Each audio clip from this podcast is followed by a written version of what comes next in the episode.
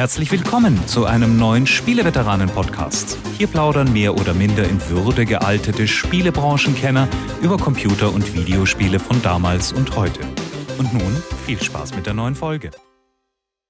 Hallo und herzlich willkommen zur 142. Folge der Spieleveteranen. Und ja, das ist wirklich die 142. Folge, auch wenn Sie meine Stimme hören, war schon lange nicht mehr hier, aber die anderen drei haben mich überredet. Mein Name ist Boris Schneider-Jone und wer ist noch hier? Hm, der Anatol Locker, glaube ich. Und auch der Heinrich Lehnhardt und damit nicht genug.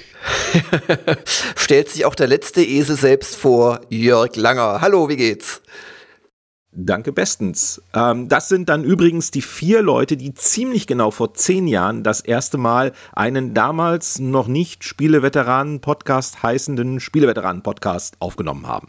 Wie hießen wir dann eigentlich? Das ist nun gleich eine der Fragen, die ich in die Runde habe. Wir haben ja nicht nur Hörerfragen, wir haben ja auch Veteranenfragen, Veteranen. Ich habe nämlich auch so ein paar kleine Rätsel der Anfangsphase entdeckt. Aber äh, da kommen wir gleich dazu. Auf jeden Fall möchte ich nochmal hier festhalten, die Veröffentlichung war am 19. April 2009. Und äh, kurz zur Einordnung, also wir nehmen das hier relativ früh auf äh, am 16. April 2019. Die Veröffentlichung ist jetzt eher Ende April, aber so, ja, Pi mal Daumen, zehn Jahre ist es her. Da ging es los. Ziemlich genau sogar, weil das war auch an Ostern, da kann ich mich noch dran erinnern, weil ich saß bei meinen Eltern im Keller, um den Podcast ungestört aufnehmen zu können. Und das muss an. Aber Ostern ist ja ein beweglicher Feiertag, darauf kann man sich ja nicht verlassen. Ja, exakt, genau. Ja, ja, aber also von, von den Feiertagen her passt ziemlich genau, was wir gerade machen. Wisst ihr denn, welchem legendären Jubiläum uns wir mit uns mit großen Schritten auch nähern? 50 Jahre Mondlandung. Und 30 Jahre Gameboy. Das war auch alles im, wie Ende April oder wie? Das war am 21. April, soweit ich weiß, ja. Okay, gut, ja, Mondlandung ist Juli äh, etwa, aber äh, kommt hin. Ist bald. Bei der Mondlandung wart ihr da schon dabei? Wurdet ihr geweckt? Jörg, warst du überhaupt schon auf der Welt? Also ich kann mich nicht wirklich an die Mondlandung erinnern. Also ich muss ich ganz ehrlich sagen, an, an, an spätere Apollo-Sachen kann ich mich dunkel erinnern, äh, weil da irgendwie stundenlang, äh, wir hatten ja nicht viele Kanäle damals, da Zeug im Fernsehen lief. Aber an die erste, da war ich zu klein. Kannst du dich noch dran erinnern? Du bist auch nicht so alt. Ja, äh, ja, ich kann mich noch dran erinnern. Doch, doch, doch, doch, durchaus. Und Boris, du? Nein, ich kann mich nicht dran erinnern. Also ich kann mich erinnern damals ähm, erstes Rendezvous im Weltraum, als äh, Apollo und Soyuz äh, gekoppelt haben. Äh, das habe ich irgendwie live miterlebt. Ähm, ich weiß, mein Vater hat mir davon erzählt. Äh, irgendwie, ich muss wohl auch wach gewesen sein, aber ich habe echt keine Ahnung. Also null. Ja, das sind wir in bester Gesellschaft. Und äh, ja, die Spieleveteranen, ein fast so epochales Ereignis wie die Mondlandung äh, und äh, im Gegensatz zum Apollo-Programm immer noch aktiv. Und äh, ganz herzlichen Dank an unsere äh, Alt-Ehrenstamm-Anfangsveteranen, dass wir es wirklich geschafft haben, ein Jahrzehnt später die Originalbesetzung der ersten Episode wieder hinzukriegen. Fühlen sich alle noch gut? Oder habt ihr schon Nervosität, Tränen, alles noch okay? Alles noch okay. Der, der, wesentliche Unterschied ist, ich kann jetzt auch ohne Lesebrille eigentlich keinen Computerbildschirm mehr lesen. Also ähm, ja, das ist so das, das Wesentliche. Äh, und ich habe noch mehr Hardware als damals, was eher unwahrscheinlich mir vorkommt, aber tatsächlich. Ähm, ja. Aber ansonsten fühle ich mich noch wohl, ja. Weniger CDs, mehr Dioptrien. Ja, vor zehn Jahren ging es los und relativ schnell hatten wir auch eine schöne Tradition entwickelt. Äh, wir haben nämlich einfach immer am Anfang der Podcasts drüber geredet, was wir denn zuletzt so gespielt hatten. Und das würde ich auch gerne heute euch fragen natürlich und vielleicht als erstes den Boris. Oh, okay. Ähm, kann sogar tagesaktuell was sagen. Ich habe nämlich heute dieses neue Forza Street ausprobiert. Damit werde ich jetzt auch tatsächlich nicht so super warm. Es gibt so ein Forza Mobile Game, das es aber im Augenblick nur für Desktop-Rechner gibt. Ähm, und äh, wo man nur Gas geben und bremsen kann. Gelenkt wird automatisch. Also für, für Dings. Ich habe echt, ich weiß nicht, ob mir das Spaß macht. Ich, aber Forza ist, ich bin weiterhin, äh, das habe ich ja schon in mehreren äh, Veteranen-Podcasts immer bei der Jahresbestenliste. Ah, Forza Horizon 2, ah, Forza Horizon 3 und so weiter. Und jetzt ist natürlich Forza Horizon 4 und äh, äh, ist auch weiterhin mein Ding. Also äh, das mag ich am allermeisten, ähm, wenn ich mal was einlege und so. Ansonsten äh, in letzter Zeit viele alte Sachen gespielt. Ähm, ich habe mir tatsächlich ein paar alte Gamecube-Spiele endlich mal angeguckt, Ui. weil ich äh, nie, ja, ja, weil ich nie ein Gamecube hatte.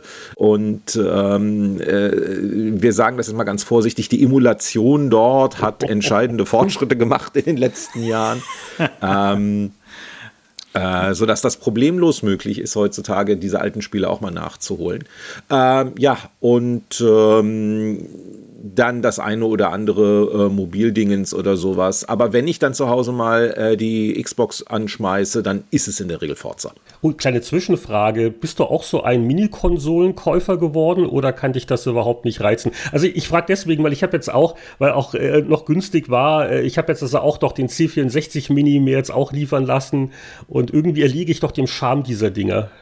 Also ich gebe gern meinen aktuellen Zwischenstand bekannt. Ich habe ein Super Nintendo Mini ähm, mit der modifizierten Firmware, dass auch die Nintendo Mini-Version äh, äh, äh, läuft. Also ich habe da die originalen Nintendo-Sachen drauf. Ich habe den C64 Mini äh, selber gepatcht, dass man Xbox 360 Controller dran benutzen kann. Ich habe ähm, die äh, PlayStation Mini mir geholt, weil die wurde dann irgendwann für 40 Euro rausgeschmissen. Mehr ist sie auch nicht wert, aber ich wollte halt die Controller haben. Ähm, und da habe ich dann auch gleich ich dieses äh, äh, Beamsync draufgetan, aber das ist von der Hardware ist das Ding einfach schlecht. Also es ist ein total unter, unterpowerter Prozessor drin und so weiter. Ähm, also, also Quatsch, das ist wirklich nur. Und, äh, aber am meisten benutze ich ein Raspberry Pi in einem Retroflex Super Nintendo Gehäuse. Also es sieht aus wie ein Super Nintendo. Es sieht genau von den Maßen her wie das Super Nintendo Mini aus. Drin ist aber ein Raspberry Pi und äh, darauf läuft eine ganze Menge. Ähm, und äh, äh aber ansonsten ähm, altes Surface Pro 2 habe ich mir umgebaut zum Emulationsrechner, ähm, wo eigentlich dann alles drauf läuft in perfekter Qualität. Also das ist so, ich habe so die, die, die, Dings da, die, die, die Breite äh, der, der Mini-Konsolen und wie gesagt, für, für 40 Euro habe ich das PlayStation Classic mir halt auch geholt, äh, weil eben für 40 Euro nimmt man die zwei Controller mit, das ist schön, aber das Teil selber, wie Sony das verhunzen konnte, ich weiß es nicht. Die haben es doch damals auch auf der PSP hingekriegt, dass PS1-Spiele gut laufen und jetzt diese Katastrophe, das war wirklich schlimm. Ja, dann Anatol, du druckst dir deine Mini-Konsolen ja alle zwischen selber oder so ähnlich, aber, aber und du spielst sicher auch was. Ich drucke mir, ich habe auch, ich habe ein, ich habe ein ganz Oh, ich habe einen vergessen, ich habe einen vergessen. Hau rein. Entschuldigung, ich, ich, den, den Odroid Go habe ich natürlich auch. Den was? Der liegt hier gerade neben mir. Odroid Go kennt ihr nicht, das ist eine, eine, eine ESP32 Mini-Platine äh, in einem Gameboy-ähnlichen Gehäuse. Halt, stopp, Gameboy habe ich verstanden, den Rest nicht. Okay, ich habe ein Gerät, das ist etwas kleiner und etwas schmaler als ein Gameboy äh, und auf der SD-Karte sind sämtliche Gameboy, Gameboy Color, Sega Master System und Nintendo NES-Spiele, die je erschienen sind. Und das cool. kriegt man im, im, im Hinterhof oder wo, was ist die offizielle Bezugsquelle für solche Geräte? es gibt dieses Internet. Na, aber der O3 Go, der, der, das ist so ein Bausatz für, glaube ich, 40, 50 Euro. Und dann hat man, sieht fast aus wie ein Gameboy. Ähm, äh, und da hat man auch alles. Also heutzutage alles möglich. Aber kurze Frage: Bausatz bedeutet nicht, dass du die Platine selber löten musst, oder? Ja, ja. Nee, man muss da nichts löten. Man schraubt das im Prinzip nur, nur schlussendlich zusammen und steckt irgendwie zwei Stecker ein. Das war's. Ernst gemeinte Frage, Boris. Was machst du mit allen Spielen für diese Systeme, die jemals erschienen sind? Man, man kann immer nur einspielen und ist das Wissen schön, dass man das alles wirklich dabei hat? Oder spielst du da auch wirklich mal was? Ganz selten, aber äh, du kennst ja auch meinen äh, Spielhallenautomaten mhm. im Wohnzimmer. Und äh, es hat sich in den letzten Jahren nichts geändert. Ich verbringe so im Jahr mehrere Tage damit, ihn auf den aktuellen Stand zu bringen und zwei Stunden damit was dran zu spielen. Also der Spaß ist das Basteln quasi. Ja, ja, der Spaß ja. ist das, das, das Haben und äh, wenn ich dann mal in Rente gehe, dann kann ich das alles endlich durchspielen. Es hat sowas ein bisschen von, von Oldtimern, oder? Da liegt man auch immer drunter und schraubt und fährt aber dann drei Kilometer oder so. Okay, aber Adolf, jetzt kommst ja. du uns nicht aus, bevor Boris die nächste Konsole einfällt, die er noch Nö, vergessen ähm, hat. Mache ich auch gerne. Und zwar habe ich keine einzige Mini-Konsole. Ich muss es gestehen, nicht eine einzige. Ich hab, bin ein bisschen rumgeschlichen um das äh, Nintendo, um die beiden. Die haben mich interessiert. Von der, ähm, der PlayStation hat mich die Spieleauswahl überhaupt nicht über, äh, überzeugt und den Rest, mh, mm, nee, gebe ich kein Geld für aus. Deshalb, ich habe aber auch ein bisschen was Retromäßiges gespielt und zwar habe ich für den Kollegen Herrn Langer ein, äh, für die Retro-Gamer einen kleinen Test zu Parodius geschrieben und bin da natürlich dann auch wieder gleich hängen geblieben. Was ein großartiges Spiel ist und ich weiß nicht, erinnert ihr euch noch, Jungs, wir hatten ja mal den Originalautomaten in der Happy Computer Power Powerplay. Ja, wir hatten den da. Das war nach dem Umzug in das Untergeschoss. Das weiß ich noch. Und hatten wir genau. da nicht so ein, so ein Automatenkabinett genau. und dann haben wir verschiedene Platinen dafür ausgetauscht? Ähm, hatten wir, wir hatten auch mal kurzzeitig den, ähm, wie hieß der, mit äh, einem Vier-Spieler-Automat. Das war der Gauntlet, äh, Gauntlet 2 Automat. Natürlich, ja, genau, wir hatten der Gauntlet war auch schon da. vorher. Und den, den, den haben wir ja dummerweise verlost und hat ja dann irgendeinen Leser gekriegt. der war leider nicht dauerhaft. Aber du hast recht, ja, also ja. ich kann mich noch an, an, an Parodius ja, erinnern. Das hat jeder in der Redaktion gerne mal gespielt, vor allem weil die Automatenversion, äh, und es hat ja auch eine Weile gedauert, bis die Heimversion kam, ne? Ja, gar nicht so lang. Es gab eine Gameboy-Version, es gab eine ähm, es gab eine, glaube ich, eine C64-Version sogar. Also es ging aber dann eigentlich erst richtig mit dem, mit dem NES äh, ging es eigentlich und Super NES ging es dann los. Und das Super NES ist wirklich die Version, die man auch spielen kann. Alles andere ist ein höllisches Geruckel und das macht auch echt keinen Spaß. Aber das Parodius, das Original, ist echt ein richtig schönes Spiel. Und was ich so liebe, ist die Musik eigentlich dabei, weil die ähm, das Spiel, gut, das spielt sich alles fein und ist nicht, es hat alles ungefähr einen durchgehenden Schwierigkeitsgrad, wird nicht richtig super hart, aber diese Bossgegner und die Art und Weise, wie die musikalisch dann immer vorbereitet werden, fand ich einfach grandios. Ist, ähm, ist also was, was man immer wieder, denke ich mal, spielen kann.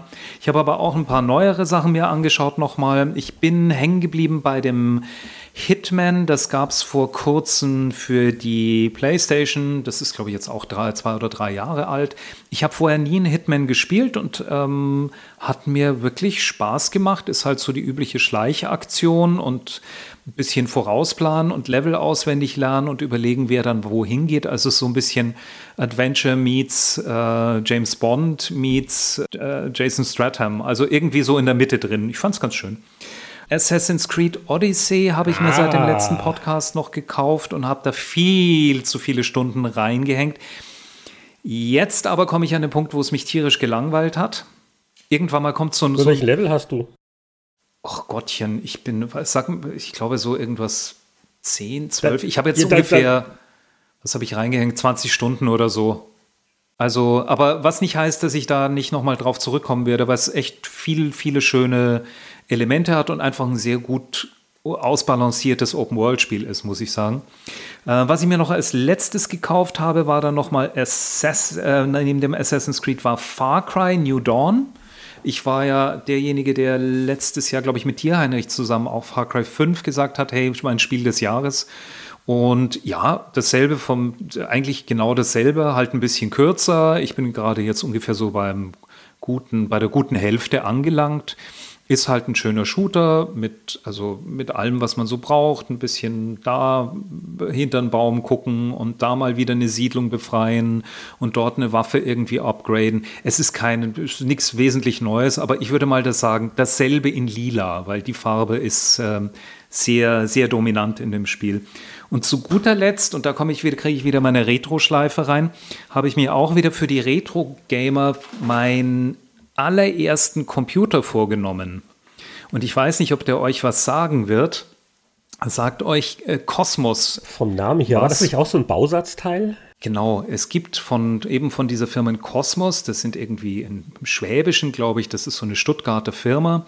Da kann man ganz wunderbar, die hatten früher so Chemie und Physik und Experimentierkästen und so. Ich hatte da schon Chemiekasten, mit dem habe ich ein grandioses Loch mit selbstgebrannter, mit selbstgebastelter Salzsäure ähm, in den Mamas Teppich gemacht. Das war irgendwie dann nicht so ganz lustig.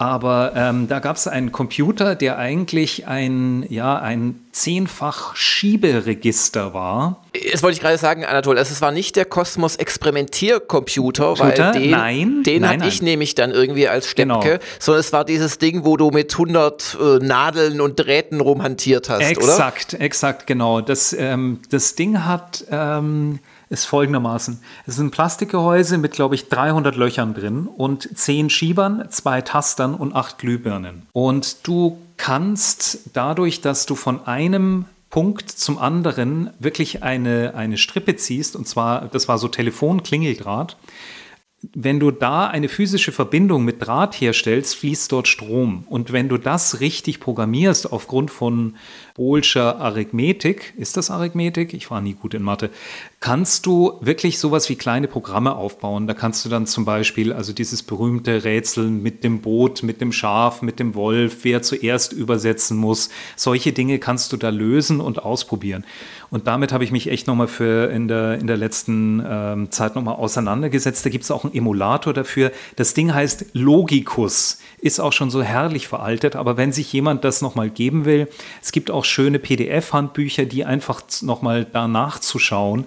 Das hat sowas wie in äh, so ein ja, weißt du, so einen alten Schrank bei Opa reinriechen. Das hat so ein bisschen was sehr Historisches. Da ist so ein ganz gewisser Muff irgendwie noch mit dabei, aber andererseits auch schon so ein bisschen Aufbruch. Hat mir viel Spaß gemacht, wollte ich nur kurz sagen. Aber du hast jetzt nicht wieder angefangen, auch die Chemie-Experimente wieder nachzumachen und hast neue Löcher gebrannt und jetzt ist die, denn die Gattin dann die erbost Nee, ist. ich bleib, genau, ich bleib bei meinem heißen Plastik. Das reicht mir für mit den 3D-Druckern.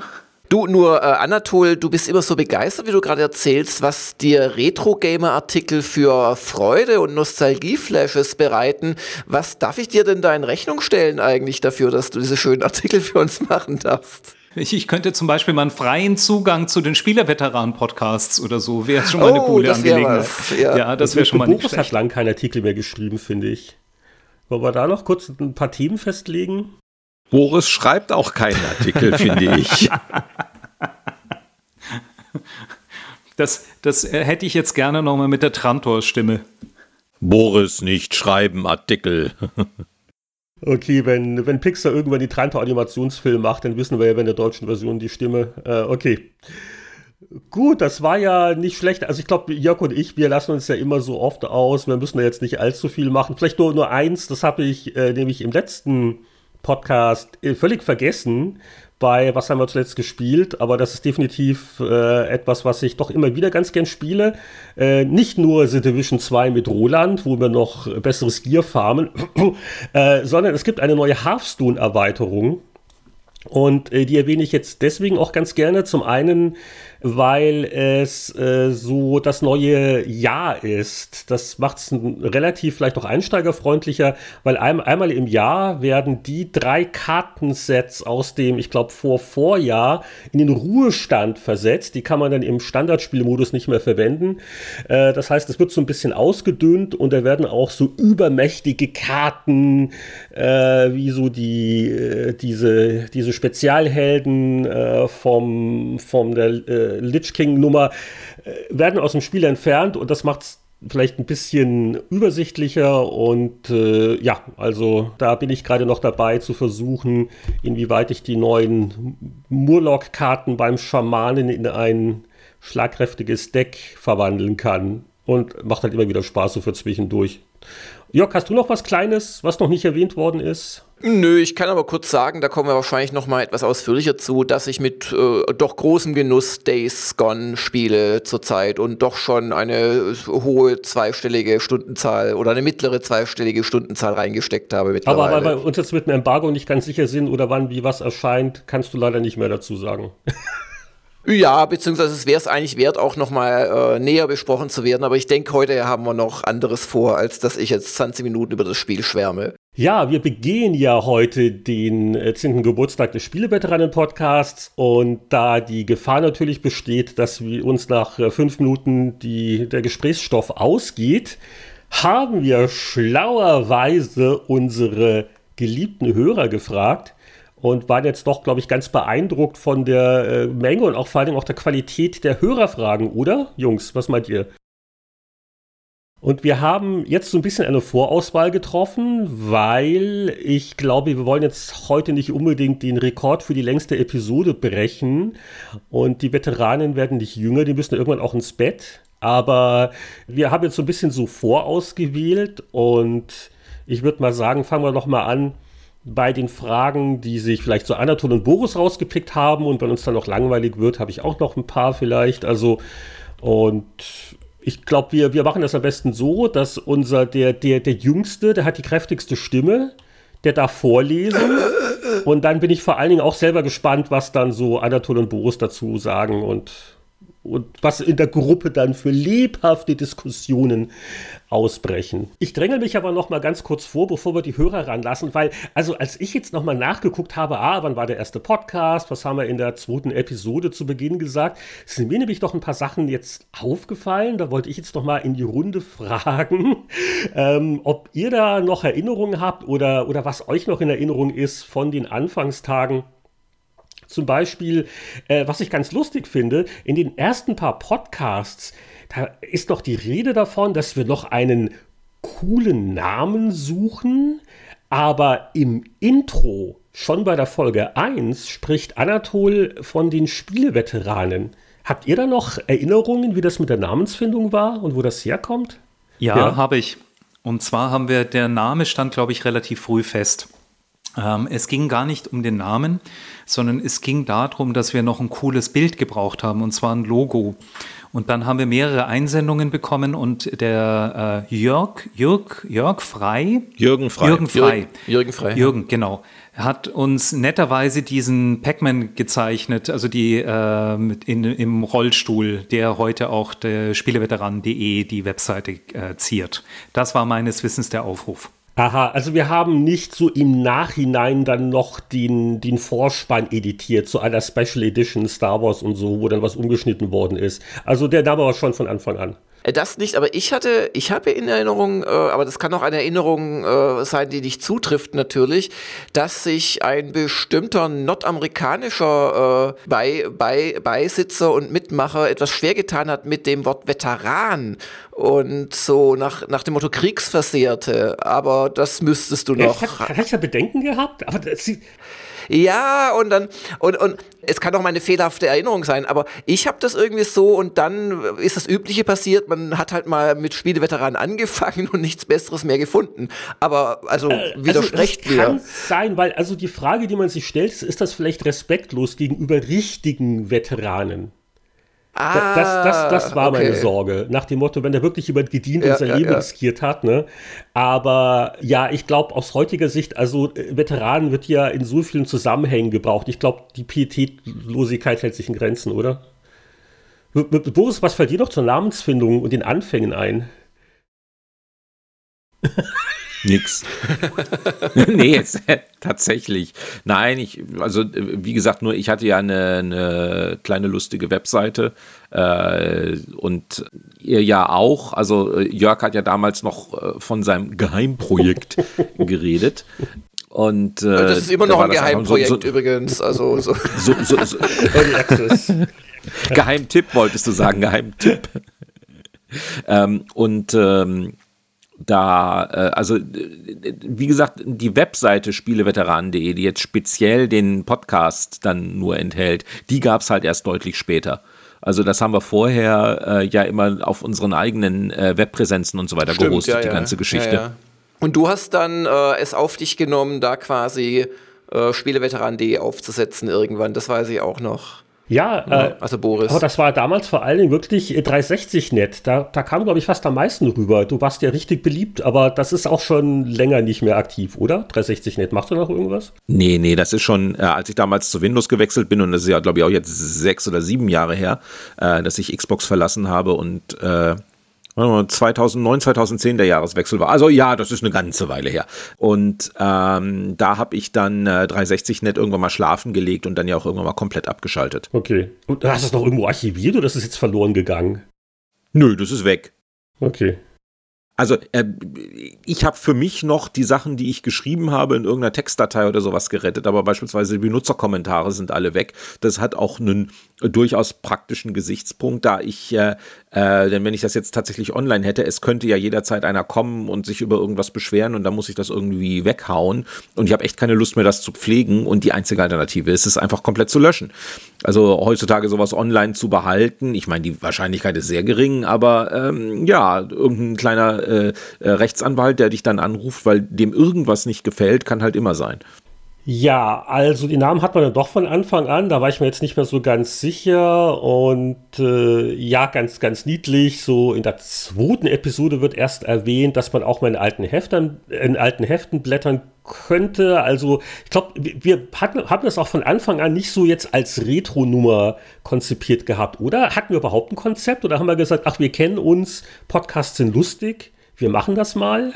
Ich glaube, also wenn ich mich an die erste Episode erinnere, da sind wir alle noch ganz schön rumgeschwommen. Also ähm, wir hatten das Erfreuliche war, ich weiß noch, da hast du bei mir angerufen, Heinrich, und hast gesagt, hey, es ist irgendwie ganz cool und wir könnten doch uns wieder quasi in Stammbesetzung da einfach mal zusammentun. Und der Jörg als Junior ist auch mit dabei.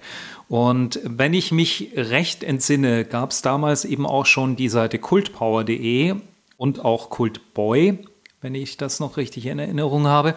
Und die ähm, haben dann halt praktischerweise genau die Hefte gehabt, über die wir gesprochen haben. Und da war einfach der Schluss sehr nahe, dass, die, äh, dass wir dort entsprechend dann uns die Hefte nehmen, nochmal durchschauen und entsprechend darüber reden.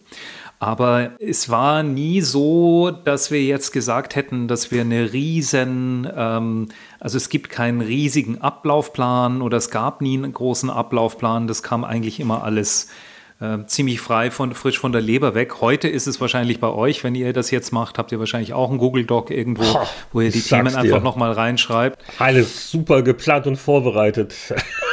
Und auf die Minute genau getimt und da sind dann 18 Leute dahinter, die dann äh, irgendwie eine Klappe machen und drei Leute, die euch das Zeug dann schneiden und normalisieren. Also deshalb gehe ich mal davon aus, dass es heute total professionell ist. Ja, also wir haben auch die ersten Folgen, da war nichts geschnitten. Ne? Da ist also jedes Äh und jede peinliche Pause noch drin. Also da hat sich auch der Aufwand schon ein bisschen geändert. Oder, oder, oder, hat, ich weiß nicht, hast du vielleicht was nachbearbeitet, Anatol, oder hast du nur abgemischt? Ich habe ich hab eine Zeit lang, habe ich ähm, so ab Folge 3, 4, 5, als ich gesehen habe, dass das regelmäßig kommt, habe ich ungefähr, hm, würde ich mal sagen, ich hätte, ich hätte mal gerne eine Ä-Folge gemacht. Die habe ich nämlich einzeln von Hand rausgeschnitten und habe dann halt versucht, das, was an Audioqualität da war, noch mal ein bisschen zu enhancen. Manchmal hat es geklappt, nicht immer. Ähm, gerade die, die legendären Winnie, äh, das legendäre Winnie-Mikrofon war halt nicht ganz so äh, brauchbar. Es war eine Mischung bei Winnie immer aus Mikrofon und seiner, seiner äh, Lokation, also irgendwie mit, mit Akustikkoppler. Genau.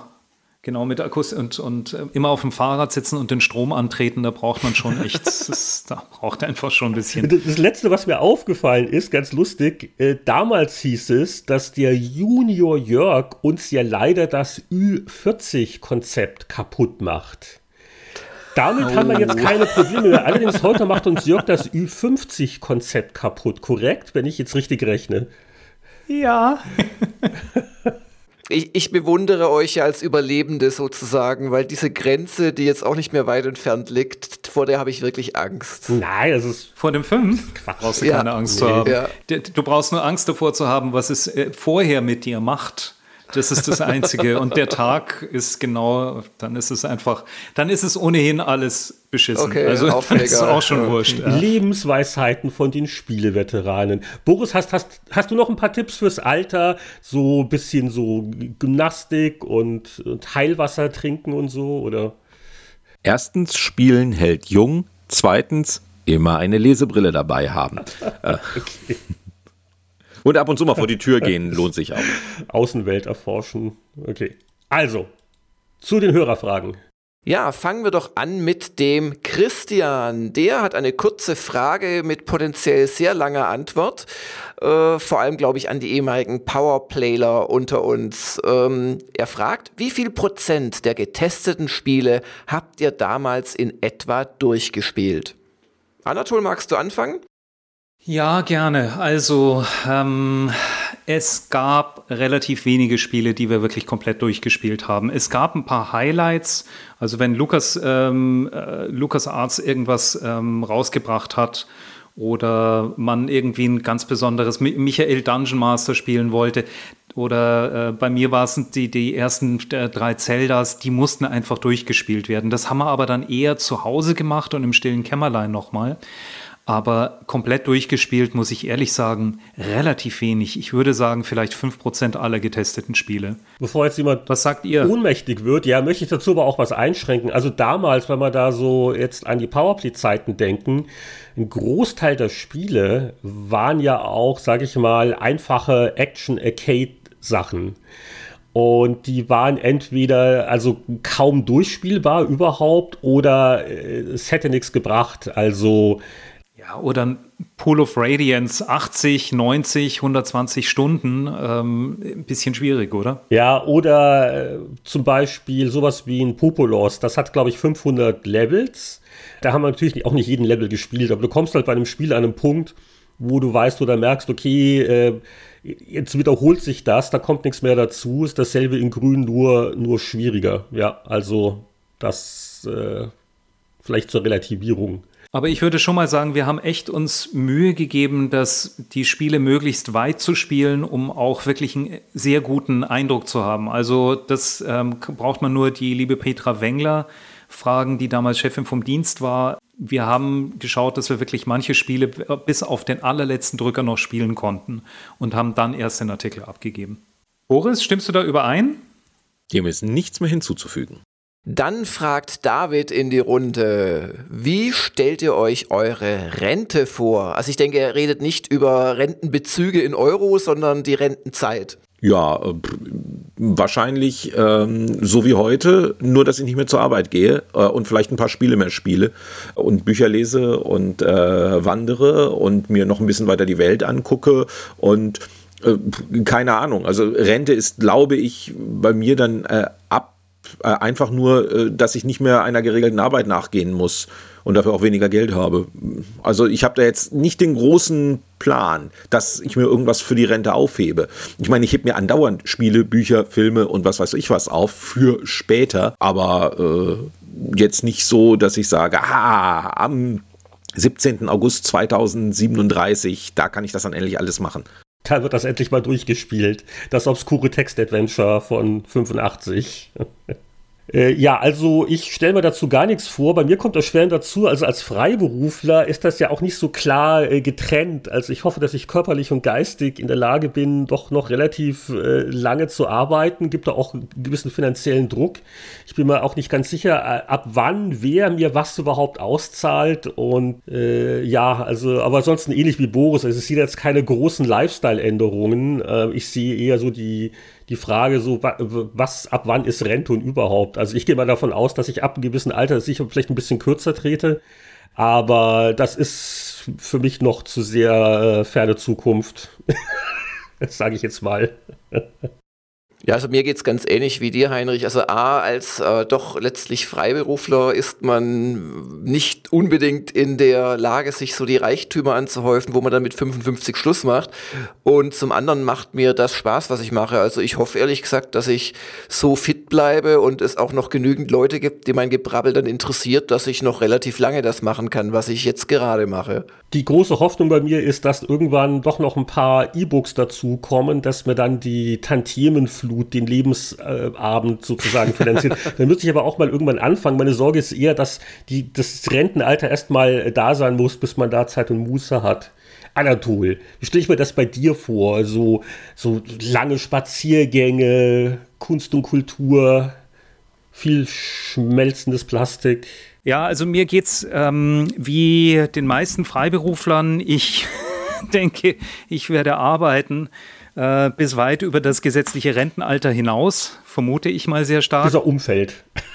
Äh, bis, bis man so umfällt und zwischendrin, also ich warte da nicht auf die Rente, ja. Ich habe da eigentlich, ich bin da ein ganz großer Freund vom Jetzt, hier und heute weil dann zu sagen, oh, dann mache ich das mal oder dann später, wenn ich dann in Rente bin, mache ich dies und jenes. Nee, Bullshit, weil jetzt fühle ich mich noch einfach ähm, fit und auch wenn, wie gesagt, die Lesebrille einfach immer wichtiger wird ich sag mal, mm, lieber jetzt machen als, als aufschieben. Das gilt natürlich auch fürs Spielen. Das heißt, für mich gehört das einfach noch zur ganz normalen Abendgestaltung dann auch mit dazu. Wenn ich Bock habe, was zu spielen, dann daddel ich halt. Wenn ich mir einen Film anschauen will, dann mache ich dieses. Wenn ich rausgehen will oder Musik machen will, dann tue ich das. Also eigentlich hoffe ich, dass ich meine Rente genauso verbringe wie mein Leben heute. Jochen Baumberger hat eine ganze Batterie von Fragen geschrieben. Da fangen wir mal vorne an und äh, einiges ist auch schon beantwortet. Zum Beispiel, wer auf die Bezeichnung Spieleveteran gekommen ist. Das waren, glaube ich, wir alle so im Verbund so ein bisschen. Ja, aber wer? Das, das ist eine gute Frage. Wer? Das wissen wir nicht mehr so genau. Wer war das Genie? In den Annalen der Geschichte verloren. Genau. Gab es da noch alternativ? Die Spiele-Oldies. Keine Ahnung. Also ich weiß, dass ich weiß, dass du die treibende Kraft hinter dem äh, eigentlichen Podcast warst, dass du mit Spieleveteranen unter Umständen ein Problem hattest, spricht nicht dafür, dass es deine Idee war, aber mehr kann ich dazu nicht beitragen. Hm, okay. Und dann mache ich mal mit diesem Teil seines Fragenkatalogs weiter. Das ist immer noch Jochen Baumberge. Ja, Jochen meint auch, in einem Rückblick hat Heinrich einmal verraten, dass er schon 2007 für Buffed mit Podcasts angefangen hat, nachdem er einige Game-Podcasts gehört hatte. Welche waren das und haben Anatol Boris und Jörg 2009 auch bereits Podcasts gehört? Das ist noch eine witzige Frage. Also meine Antwort ist ganz kurz, ja, ich weiß noch, äh, das war so meine, meine Buff-Periode, äh, da hat man, um Podcasts zu hören, hat man die noch downgeloadet und auf seinen iPod kopiert. Da ging das noch nicht so leicht mit mal eben ein Feed auf dem Smartphone, wie es, glaube ich, heute die meisten hören. Und der eine, an den ich mich noch erinnere, der dann auch dazu inspiriert hat, sowas einfach mal bei, bei Buff zu probieren, äh, das war, glaube ich, von GameSpot. Die waren auch relativ früh dabei. Ist eine amerikanische Spielewebseite. Und das hat mich so ein bisschen damit in Berührung gebracht, nach dem Motto, hey, das ist ja wie Radio, aber halt, ne, on demand und halt äh, zu Themen, die man sich halt aussucht. Äh, das waren so ein bisschen so die, die Ursprünge. Aber ja, was sagt denn der Rest der Runde? Als wir mit den Spieleveteranen angefangen haben, was waren denn so eure Podcast-Hörgewohnheiten oder war das was ganz Neues noch? Ich habe seit einem, da hatte ich ungefähr seit einem Jahr ähm, schon Podcasts gehört. Ich habe die relativ früh für mich entdeckt, weil das ganz cool mit dem Pendeln geklappt hat und ich eher was gebraucht habe, was ich einfach hören kann, weil das normale Radio hat mich gelangweilt. Und ich habe zu der Zeit, äh, wie gab es halt noch nicht so viele ähm, in, in äh, Deutsch. Und ich habe mir damals von der Annik Rubens, von der Larissa Vassilian, das Schlaflos in München, relativ viele Folgen angehört und habe dann für mich entdeckt das Radio Lab. Ich weiß nicht, ob ihr die kennt, eine relativ bekannte amerikanische Wissenschaftssendung, die ich heute noch begnadet finde. Vor allem die frühen Episoden waren wirklich vom Sounddesign her, von den Sprechern, das war einfach ganz großes Kino. Das waren 45 Minuten, die man einfach in einer anderen Welt verbracht hat. Und das hat mir riesen Spaß gemacht. Und deshalb da die Gelegenheit zu haben, mal mitzumischen, fand ich einfach grandios und hat richtig auch Spaß gemacht. Also cool. Das war so meine, mein Dreh. Ja, ich habe immer nur so ein, zwei Einzelepisoden von Sachen gehört in dem Bereich. Ich fand die Idee ganz lustig, da was zu machen. Ich meine, damals hat es schon Bits und so gegeben. Ich weiß gar nicht, ob es sie heute noch gibt überhaupt. Ähm, und ich meine auch äh, schon um den Dreh 2008 irgendwo mal Interviews für irgendwelche Podcasts gegeben zu haben in dem Bereich. Äh, ja, natürlich. Und Major Nelson hatte ja seinen Podcast. Jetzt habe ich es ganz ah, vergessen. Richtig. Ähm, weil, weil Larry Herb, also äh, der Major Nelson, kommt ja aus dem Radio. Der ist ja eigentlich Radiosprecher und äh, Radiomoderator gewesen mit der kompletten Ausbildung, bevor er zu, zu Xbox ist und hat dann da den Podcast gemacht. Ähm, und das, den habe ich natürlich logischerweise recht regelmäßig gehört, aber wenig andere Sachen. Ja, und ich habe damals, glaube ich, gar keine Podcasts gehört. Also es war jetzt nicht unbekanntes Neuland, äh, aber mich hat es einfach nicht so interessiert. Und das hat sich aber bis heute nicht groß geändert, muss ich sagen. Also ich höre mir gezielt was an, wenn mich ein Thema interessiert. Es kann was Politisches sein, es kann ein Spielethema sein. Aber ich habe irgendwie gar nicht die Zeit und Muße, mir da, also zum Beispiel einen Spieleveteranen-Podcast äh, nochmal anzuhören. Also das mache ich einfach nicht. Also wer das noch nachholen will, ich glaube, alle meine äh, Buffcasts sind doch irgendwo archiviert. Das kannst du noch nachholen, Jörg. Da lernst du vielleicht noch was dabei. Bestimmt lerne ich da was. Wie ja, man ja, seine ja. Gäste dauernd unterbricht zum Beispiel. Das kann ich sehr gut. Ja. Ja. Äh, ich höre eigentlich täglich Podcasts, muss ich sagen. Ich, äh, ich habe da auch nicht aufgehört, ganz im Gegenteil. Ich habe das noch auf, ausgebaut. Habe jetzt zum Beispiel relativ viele Podcasts zum Thema Geschichte oder einfach so Wissenspodcasts, weil ich das ähm, irgendwie, ich finde das wahnsinnig angenehm, wenn du auf dem Fahrrad bist, fährst 20 Minuten zur Arbeit, hast du 40 Minuten irgendwas auch für die Birne getan. Ähm, also äh, ich könnte heute, oh, ist eigentlich meine meistgenutzte Medienform, muss ich sagen. Leckt, das nicht zu so sehr vom Straßenverkehr ab? Also gerade als Radfahrer fürchtet man doch immer um sein Wie, Leben. was? Hm? Ja, genau. Aber das ist eine gute Frage. Was, was hören wir denn heute so? Also nicht unbedingt Spiele-Podcasts, Anatol, du hast ja gerade gesagt. Oder ich weiß nicht, wie es bei Boris ist. Hast du da so bestimmte Themen? Also ich höre äh, immer wieder bei den Spieleveteranen rein, logischerweise. Da ich kein Patreon bin, äh, höre ich nur die Hälfte der Folgen. äh, es geht mir bei Stay Forever übrigens genauso, da höre ich dann auch rein. Aber da, bei Stay Forever, äh, die machen es mir einfach nur, wenn mich das Spiel interessiert. Wenn ich sage, das Spiel interessiert mich eh nicht, muss ich den auch nicht hören. Aber die ähm, Spieleveteranen haben eine so vielfältige Themenmischung, dass es unmöglich ist, auch nur eine Folge auszusetzen. Das wolltest du sagen, korrekt? Die Spieleveteranen haben inzwischen eine derartige Länge, dass sich anderthalb Mal zum Büro und wieder zurückpendeln muss, selbst bei 1,2-facher Geschwindigkeit. um, um mal so ein Ding komplett anzuhören. Aber das ist, äh, wenn, wenn das die Leute mögen, meinetwegen. Ähm, meine Podcast-Empfehlung, und das ist eigentlich ist es ja kein Podcast, weil eigentlich ist es eine Radiosendung, die man dann auch als Podcast runterladen kann, wird aber produziert von der BBC. Das ist der Infinite Monkey Cage, der unendlich große Affenkäfig. Das ist ein Podcast äh, mit einem englischen Komiker namens Robin Ince ähm, und mit, jetzt will ich wieder Brian May sagen, um Gottes Willen. Ähm, ja, dem anderen Brian, äh, äh, Astrophysiker. Und die machen immer einen Wissenschaftspodcast und laden sich immer zwei oder drei weitere Wissenschaftler und einen weiteren Komiker ein. Ähm, ist schwerer Krempel, äh, schweres britisches Englisch, ähm, aber da habe ich auch eine Menge unnützer Sachen gelernt in den letzten Jahren. Die haben halt immer so, so interessante, äh, auch aktuelle Themen rund um alles, was, was Wissenschaft angeht. Also jetzt gerade vor zwei Tagen, wie misst man eigentlich das Universum? Also wie funktioniert das? Woher wissen wir, wie groß das Ding ist und so? Und äh, dann immer mit Komikern, die dazwischen reden und lustige, launige Bemerkungen machen, mag ich sehr. Ja, ich brauche, brauch, glaube ich, nicht meine Eishockey-Podcasts äh, aufzuzählen, die, äh, die ich äh, schätze. Aber ich sag's trotzdem, was ist also immer ganz lustig und launig ist, halt sehr tief drin bei den Vancouver Canucks, deren Saison jetzt zu Ende gegangen ist, ist der sogenannte Petcast. Äh, ich glaube, äh, TSN 1040 Petcast, äh, PAT. Das ist der volle Name, also das TSN 1040, das ist ein Sportradiosender, der steckt da irgendwie auch mit drin. Und äh, das ist so, äh, ja, aber ansonsten, ich habe ich hab ein paar, paar Spiele-Podcasts auch noch, aber jetzt so doch alles sehr Special Interest. Also ich habe jetzt keinen, was eben die Kollegen gesagt haben, so was, was Allgemeines, wo man noch mal was Neues lernen kann. Also bei mir ist es Sport und Spiele, Spiel und Spaß. Heinrich, ich könnte dir jetzt was über meine Modular-Synthesizer-Podcasts, zum Beispiel Why We Bleep oder Art and Music and Technology oder ähm, Podular Modcast erzählen, aber ich bleibe jetzt mal bei den Dingen, die vielleicht auch eine Hörerschaft von mehr als 3,7 Leuten interessieren und darf euch einen Podcast ans Herz legen, der heißt Soda Jerker, also Soda wie Soda, Jerker on Songwriting. Was machen die?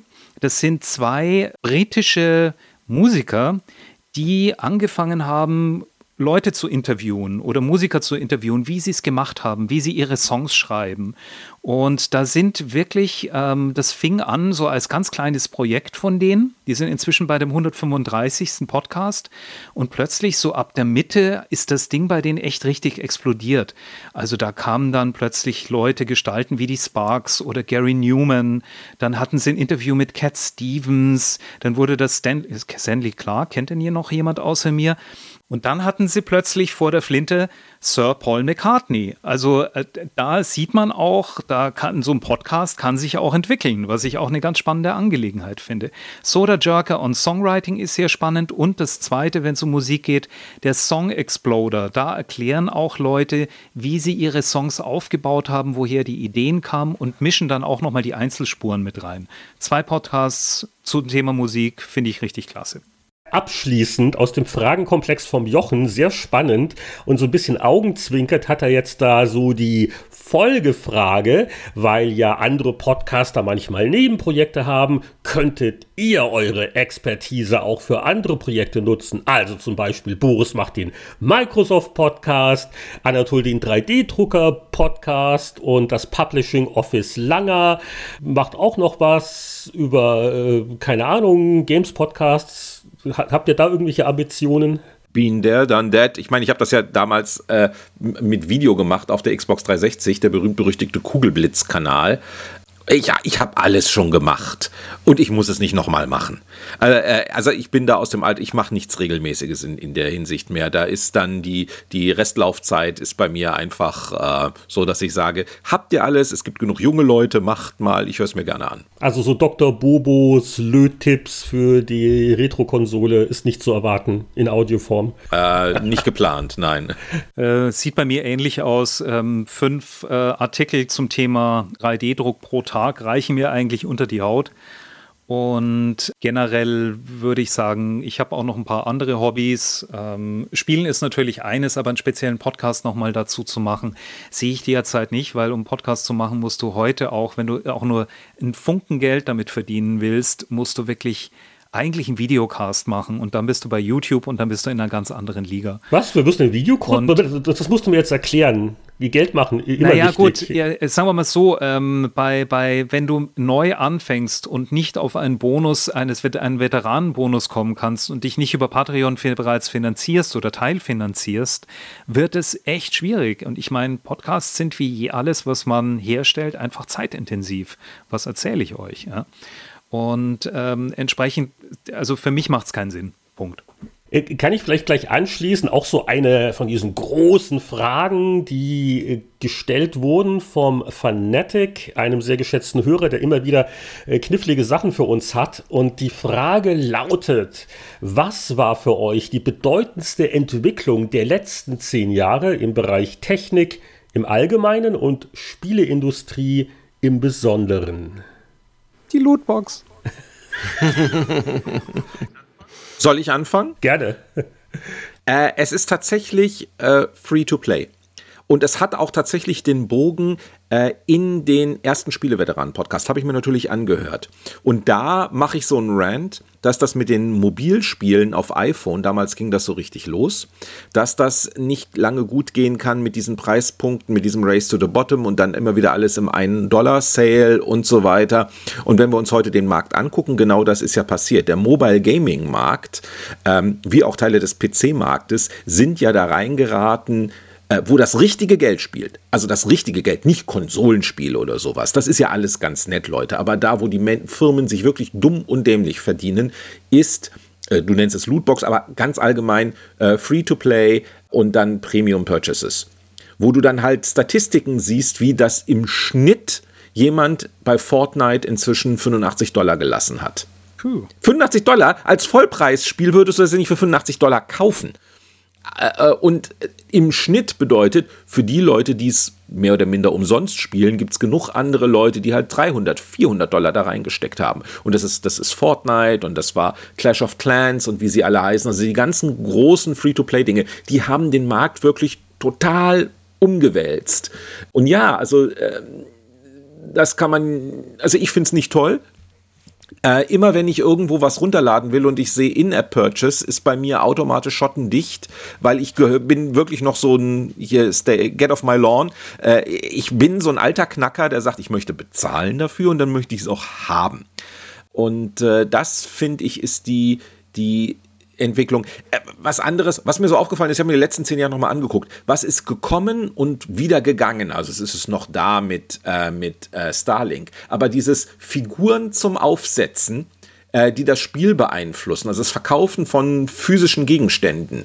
Äh, du hattest äh, Skylanders, du hattest Disney Infinity, du hattest Lego Dimensions, du hast ja immer noch Amiibo und jetzt Starlink, was Ubi gerade noch am Leben erhält.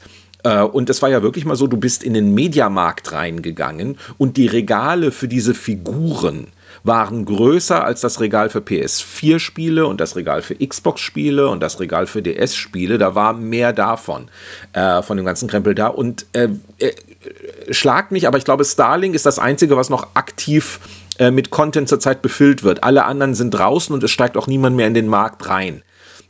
Das ist also während der zehn Jahre gekommen und wieder gegangen. Wo ich auch sage, was in den zehn Jahren gekommen und wieder gegangen ist, ist VR. Hm. Ich habe das Gefühl, bei VR ist Schicht im Schacht. Also jetzt kommt es auch noch ein paar neue Headsets mit schönerer Sache. Nur es kommt ja kein Content. Also ich habe im letzten Jahr nicht eine neue Sache gesehen bei VR, die mich irgendwie begeistert hätte. Äh, super hot, fantastisch, kann ich nur jedem empfehlen. Superhot und Space Pirate Trainer sind die beiden Sachen, die ich auf VR ab und zu mir tatsächlich nochmal angucke, aber es kommt nichts mehr. Jetzt höchstens im Bereich Ausstellungen und so weiter. Ich glaube, für Spiele ist es durch korrigiert mich, wenn es jetzt noch aktuell was, was, was Schönes gibt oder so. Ähm, aber ja, äh, dieser, dieser ganze Bereich, in dem, und die, die schönste Technologie, glaube ich, die wir gekriegt haben, die hat so ein bisschen davor angefangen, ist halt Touchscreen auf Tablets und halt eher Mobile Phones. Ich bin Lesebrille, äh, auch so ein Tablet-Mensch, aber eben die Spielmechanik wegzunehmen von einem Joystick und sehr viele Touchscreen-orientierte Sachen äh, zu machen, sodass du so dass dann auch hast wie, eine, wie die diversen Nintendo DS und dann eine Switch und andere Dinge. Ich glaube, der Touchscreen ist auch das, was uns noch sehr lange begleiten wird von der technischen Seite her, das Spiel in den letzten zehn Jahren schon massiv geändert hat äh, und von dem Spieleraspekt, wie gesagt, Free-to-Play, das Umbauen des Geschäftsmodells in einer Art und Weise, die mir persönlich halt nicht behagt. Ja, unterschreibe ich voll und ganz. Ähm, für mich ähm, ist in den letzten zehn Jahren einfach äh, Mobile Gaming passiert und neue Plattformen in Form von ähm, Smartphones und von äh, Tablets. Und ich würde sagen, dass das die Branche einfach nochmal komplett aufgemischt hat. Und äh, ich denke aber, dass es halt da, wo wir uns bewegen, ist eher so eine klassische Branche. Wir sind auch klassisch geprägt. Ist auch nichts dagegen zu sagen. Ich spiele auch manchmal ein Free-to-Play-Spiel, aber dann eigentlich eher unter Murren. Aber was ich auch finde, ist, dass sehr viele Spielinhalte in den letzten zehn Jahren, die früher Singleplayer-Spielen waren, heute zugunsten von Multiplayer aufgegeben worden sind, weil einfach Multiplayer lebt länger und man kann irgendwie noch ein hübsches Hütchen verkaufen, das irgendjemand dann noch entsprechend sich dann nochmal dazu holt ist äh, gerade im Shooter-Bereich für mich eher eine frustrierende Angelegenheit, weil ich auch zu alt werde dazu, um, um mit diesen superschnellen Reaktionen von, von den Kids mitzukommen. Äh, also Fortnite überlebe ich vielleicht, naja, so ein paar Minuten. Aber so richtig gut bin ich da auch nicht. Ja? Ich sag mal, in den letzten zehn Jahren hat sich einfach Mobile sowas von breit und großflächig durchgesetzt, dass wir da den eigentlichen Generationsbruch haben. Also wir sind noch die Jungs, die äh, Singlespieler, ich kaufe mir eine Packung und äh, finde das alles. Ich glaube, die Generation danach, alles, was ich sehe, ist ganz anders drauf. Wobei zum Thema Games as a Service und alles geht online, äh, vielleicht erleben wir ja gerade den Beginn des Gegentrends. Es wurde ja vor kurzem ein neues Star Wars Spiel von Electronic Arts angekündigt, wo in der Kommunikation auf Social Media der Anbieter sehr auf die Trommel haut, welche heißt Singleplayer, kein Multiplayer, keine Lootboxen, keine Mikrotransaktionen und, und das von einer Firma, die noch wenige Jahre vorher auch noch mit einer Managern, die da jetzt heute auch nicht mehr sind. ähm, also voll auf dem Trichter war, ah, wir machen nichts mehr, das nicht, Service und Online- und Zusatzkäufe ermöglicht. Also schon ganz witzig, äh, wie Sachen halt kommen und gehen. Virtual Reality wurde schon genannt. Oder während der Spieleveteranen-Ära kamen und, ich will nicht sagen gingen, aber die, die Tablet-Manie, das war ja mal ein paar Jahre die Wahnsinnsnummer mit iPad und so, hat aber, glaube ich, jetzt auch wieder ein bisschen abgeflacht. Dafür werden die Smartphones immer größer und passen in keine Tasche mehr. Ja, ist schon ganz witzig, wie einfach so, so Modeerscheinungen auch so ein bisschen kommen und gehen. Und, und was, was, was unverwüstlich überlebt, sind der PC und die Spielkonsole. Oft tot gesagt. Ja, ja, absolut. Ja, aber wie gesagt, ohne Wachstum. Also da passiert nichts dass da jetzt nochmal irgendwie neue Märkte erschlossen werden oder irgendwas war. Also das ist ein, das ist ein schönes, abgeschlossenes Gebiet. Ähm, bei Tablets muss ich auch widersprechen. Also im Bekanntenkreis äh, so Tablets, wenn du Kinder hast unter zehn, äh, hast du äh, inzwischen ich weiß nicht, ob das gut ist, aber es wird gemacht, äh, für jedes Kind ein eigenes Tablet inzwischen äh, damit die dann ruhig gestellt werden können oder so. Das ist äh, der optische Schnuller heißt das bei mir. ah ja, also äh, bei Zehnjährigen persönlich noch Anatol oder? genau. Äh, aber deswegen, und also ich habe immer noch, also wenn irgendwelche Brettspiele in äh, iPad oder Android-Versionen kommen, äh, auf dem Tablet und 50 umgesetzt sind, kaufe ich das auch noch alles, äh, damit ich wirklich eine riesige Brettspielsammlung dabei habe, wenn ich mal irgendwo aufschlage oder sowas, wenn man irgendwas spielen will. Äh, mag ich schon. Oder wenn ein Computergegner da ist, dass ich mal ein bisschen üben kann. Also ja, ähm, aber äh, das Telefon hat halt jeder immer dabei. Und ähm, ihr fahrt ja, ich weiß nicht, wer von euch öffentliche Verkehrsmittel fährt, ich halt auch in München ab und zu immer noch. Äh, und du siehst es halt, also es ist auf ein, wenn du Leuten über die Schulter guckst, es läuft entweder Facebook, WhatsApp oder ein Match-Free-Spiel. Also das sind die drei Dinger, die auf, äh, auf äh, Geräten laufen. Und bei mir läuft dann mal eine Nachrichtenwebseite oder sowas, äh, dass ich was lese oder mein RSS-Feed-Reader, den ich immer noch hege und pflege. Ähm, ich spiele tatsächlich unterwegs auf diesem Smartphone nichts, also äh, wenn ich so kurz unterwegs bin, sondern dann, dann mache ich andere Sachen. Ähm, spielen tue ich dann tatsächlich, wenn ich mich zu Hause mal hinsetze und mich interessiert was, dann spiele ich auf dem Telefon, wenn ich nicht mobil bin. Ähm, ganz seltsames Verhalten. Ich, man soll nicht ja, also volle Konzentration, keine, ne, es wackelt nichts. Ja. ja, aber ähm, deswegen auch nochmal. Ähm, es kamen ja auch so Fragen wie, wie äh, bestes, schlechtestes Spiel und so weiter. Und das eine, was mir aufgefallen ist, was in diesen ganzen Komplex einfach reinfällt, ist, weil ich überlegt habe, ich bin ja ein alter Bejeweled-Narr. Äh, immer noch. Also wir haben über Match Free geredet.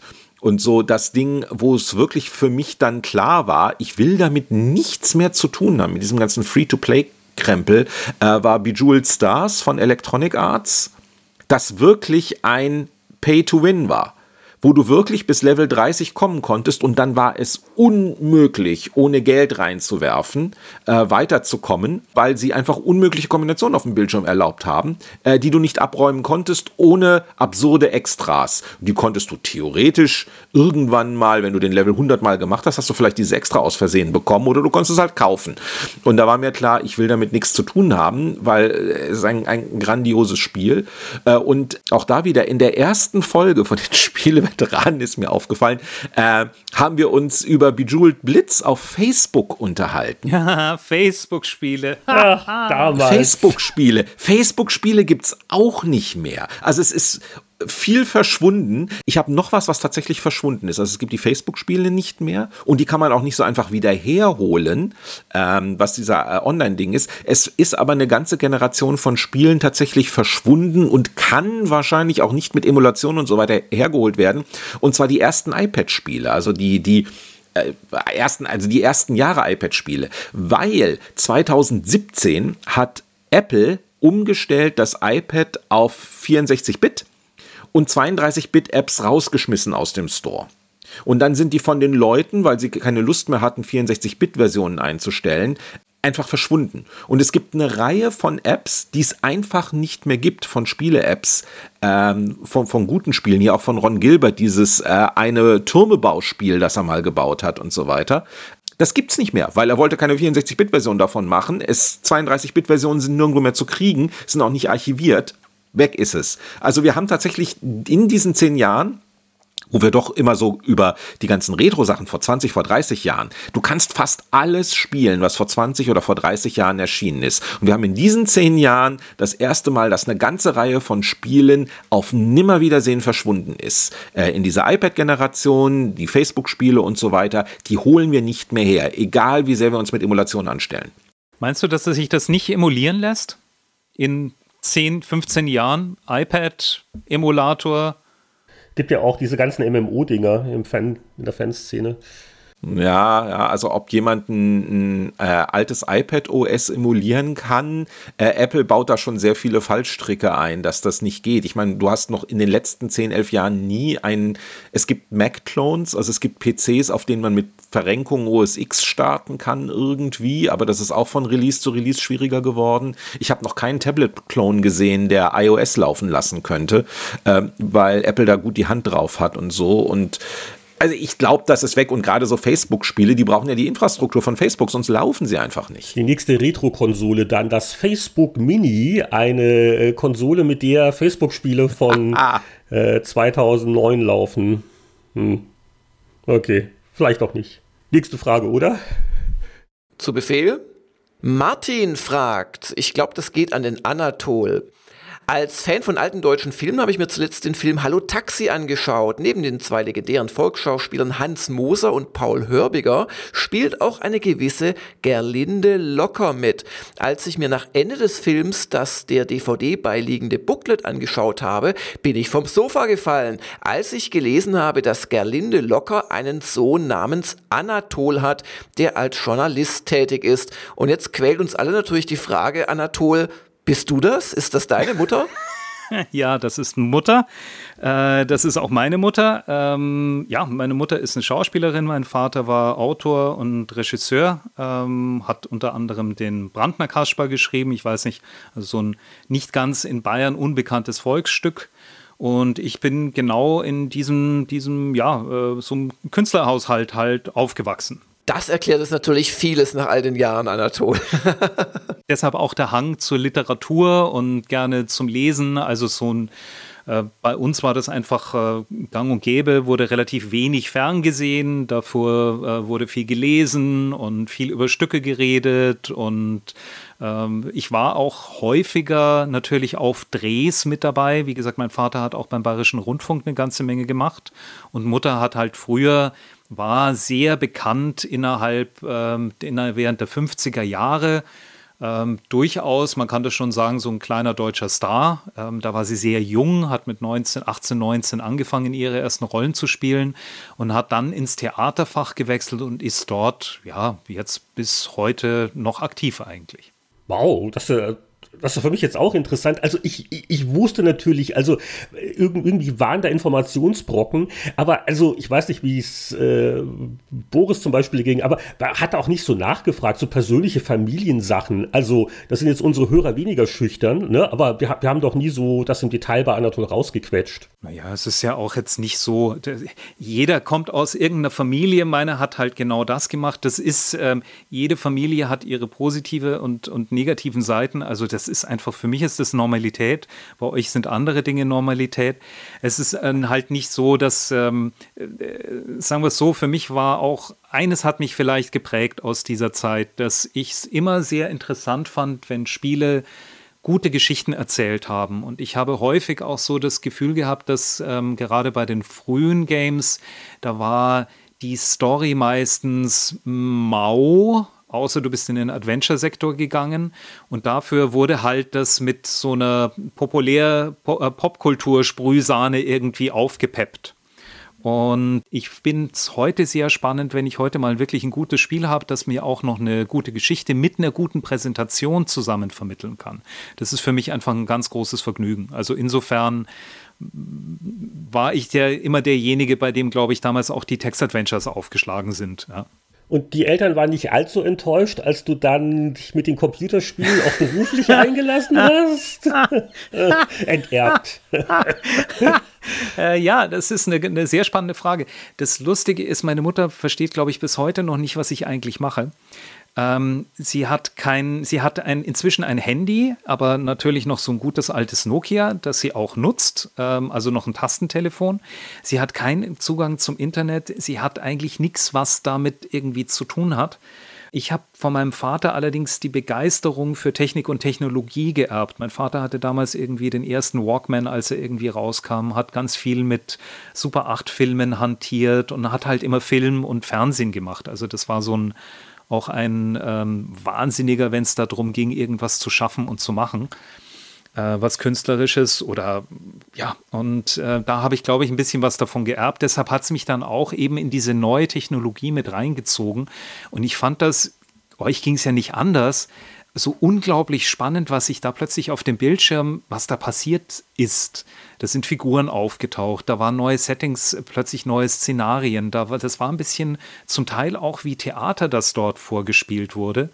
Und das fand ich gnadenlos faszinierend.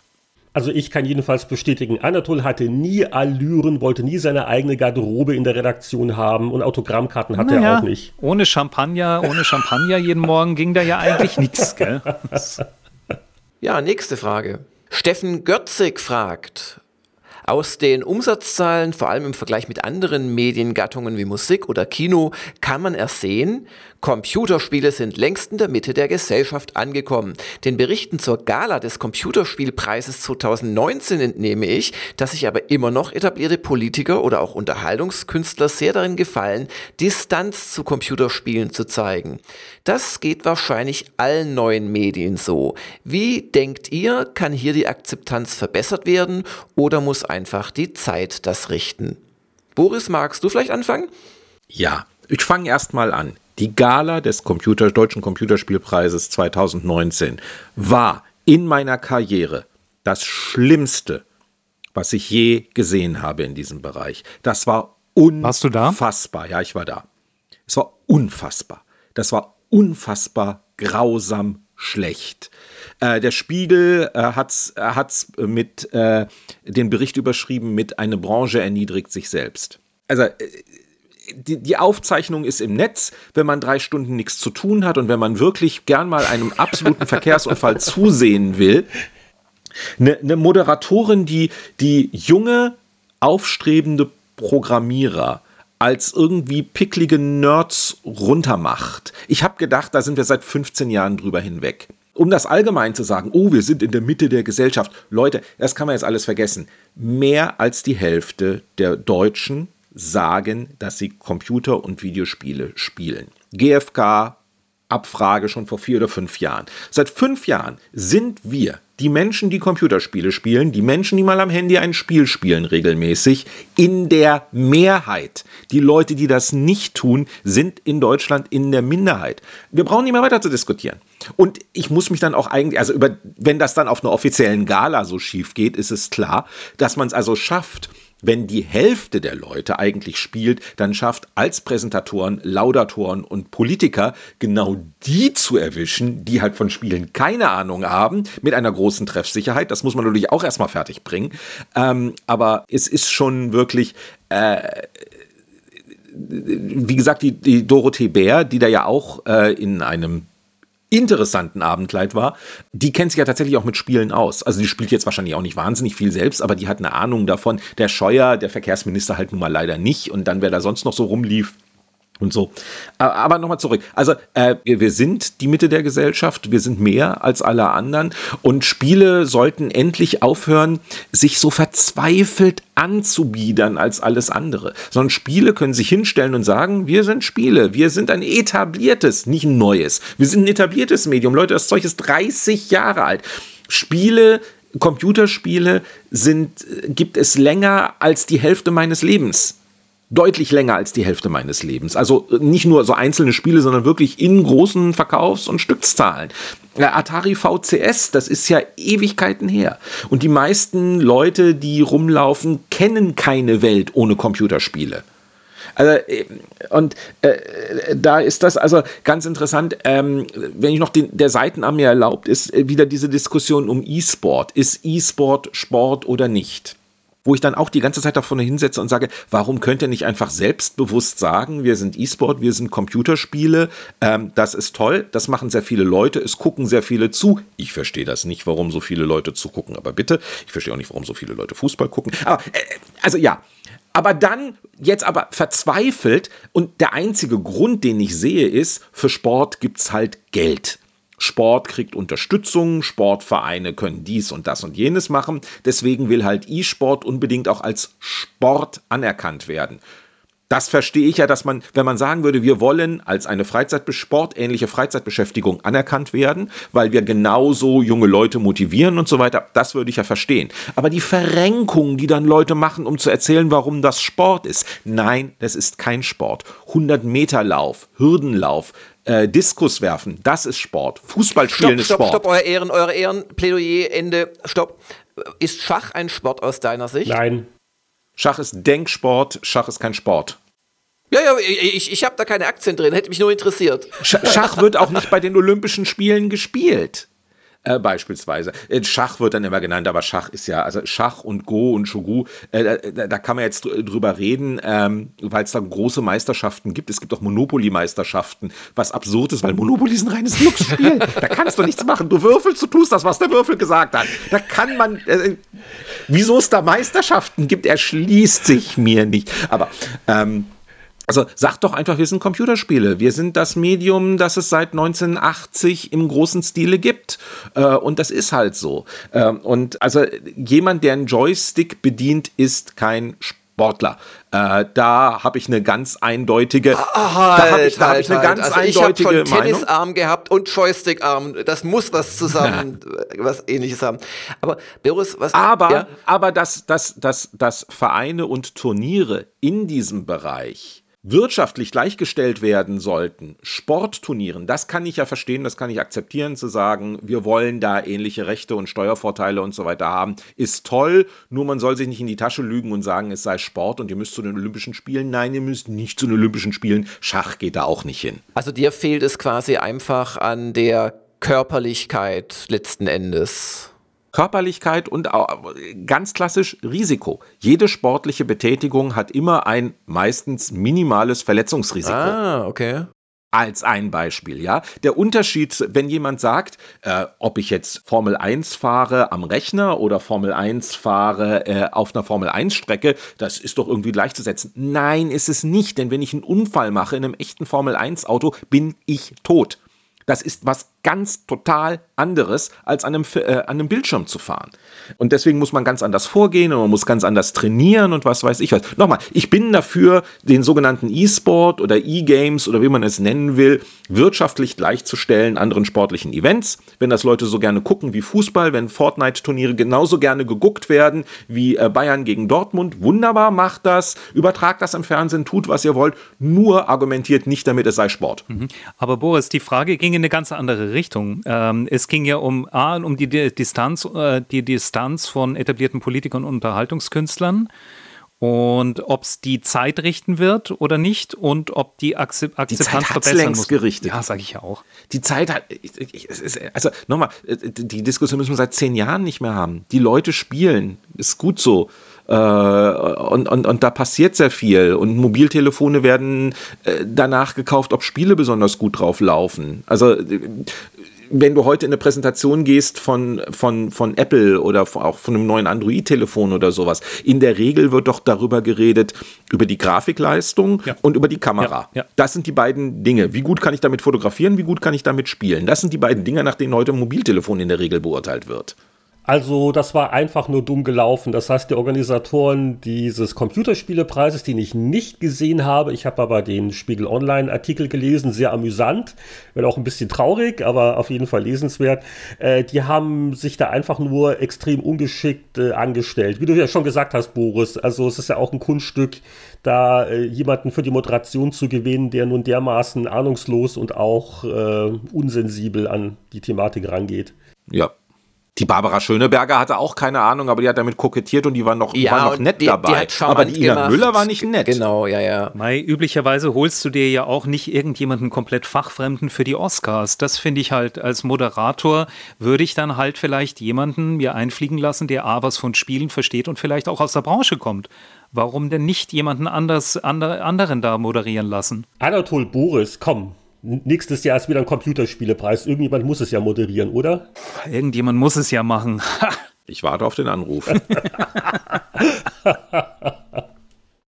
Dann fragt Mops Samson den Anatol, woher hast du das Adjektiv süffig?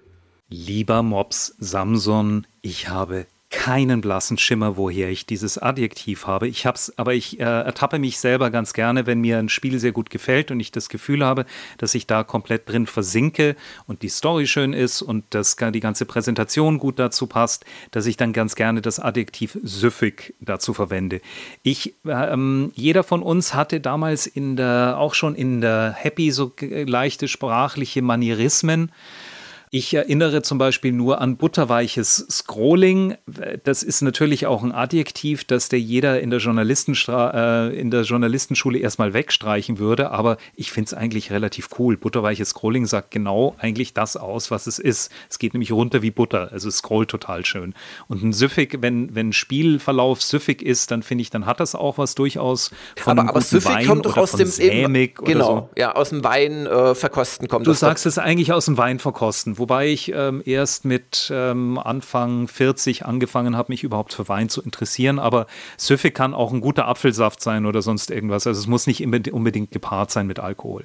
Das wäre jetzt meine Folgefrage. Ist das jetzt eine relativ neue Sache? Weil mir ist es auch in deinen Podcast-Auftritten aufgefallen, aber der Print-Spielezeitschriften locker, der hat das auch schon verwendet oder? Wahrscheinlich hast du es mir rausgestrichen, Heinrich.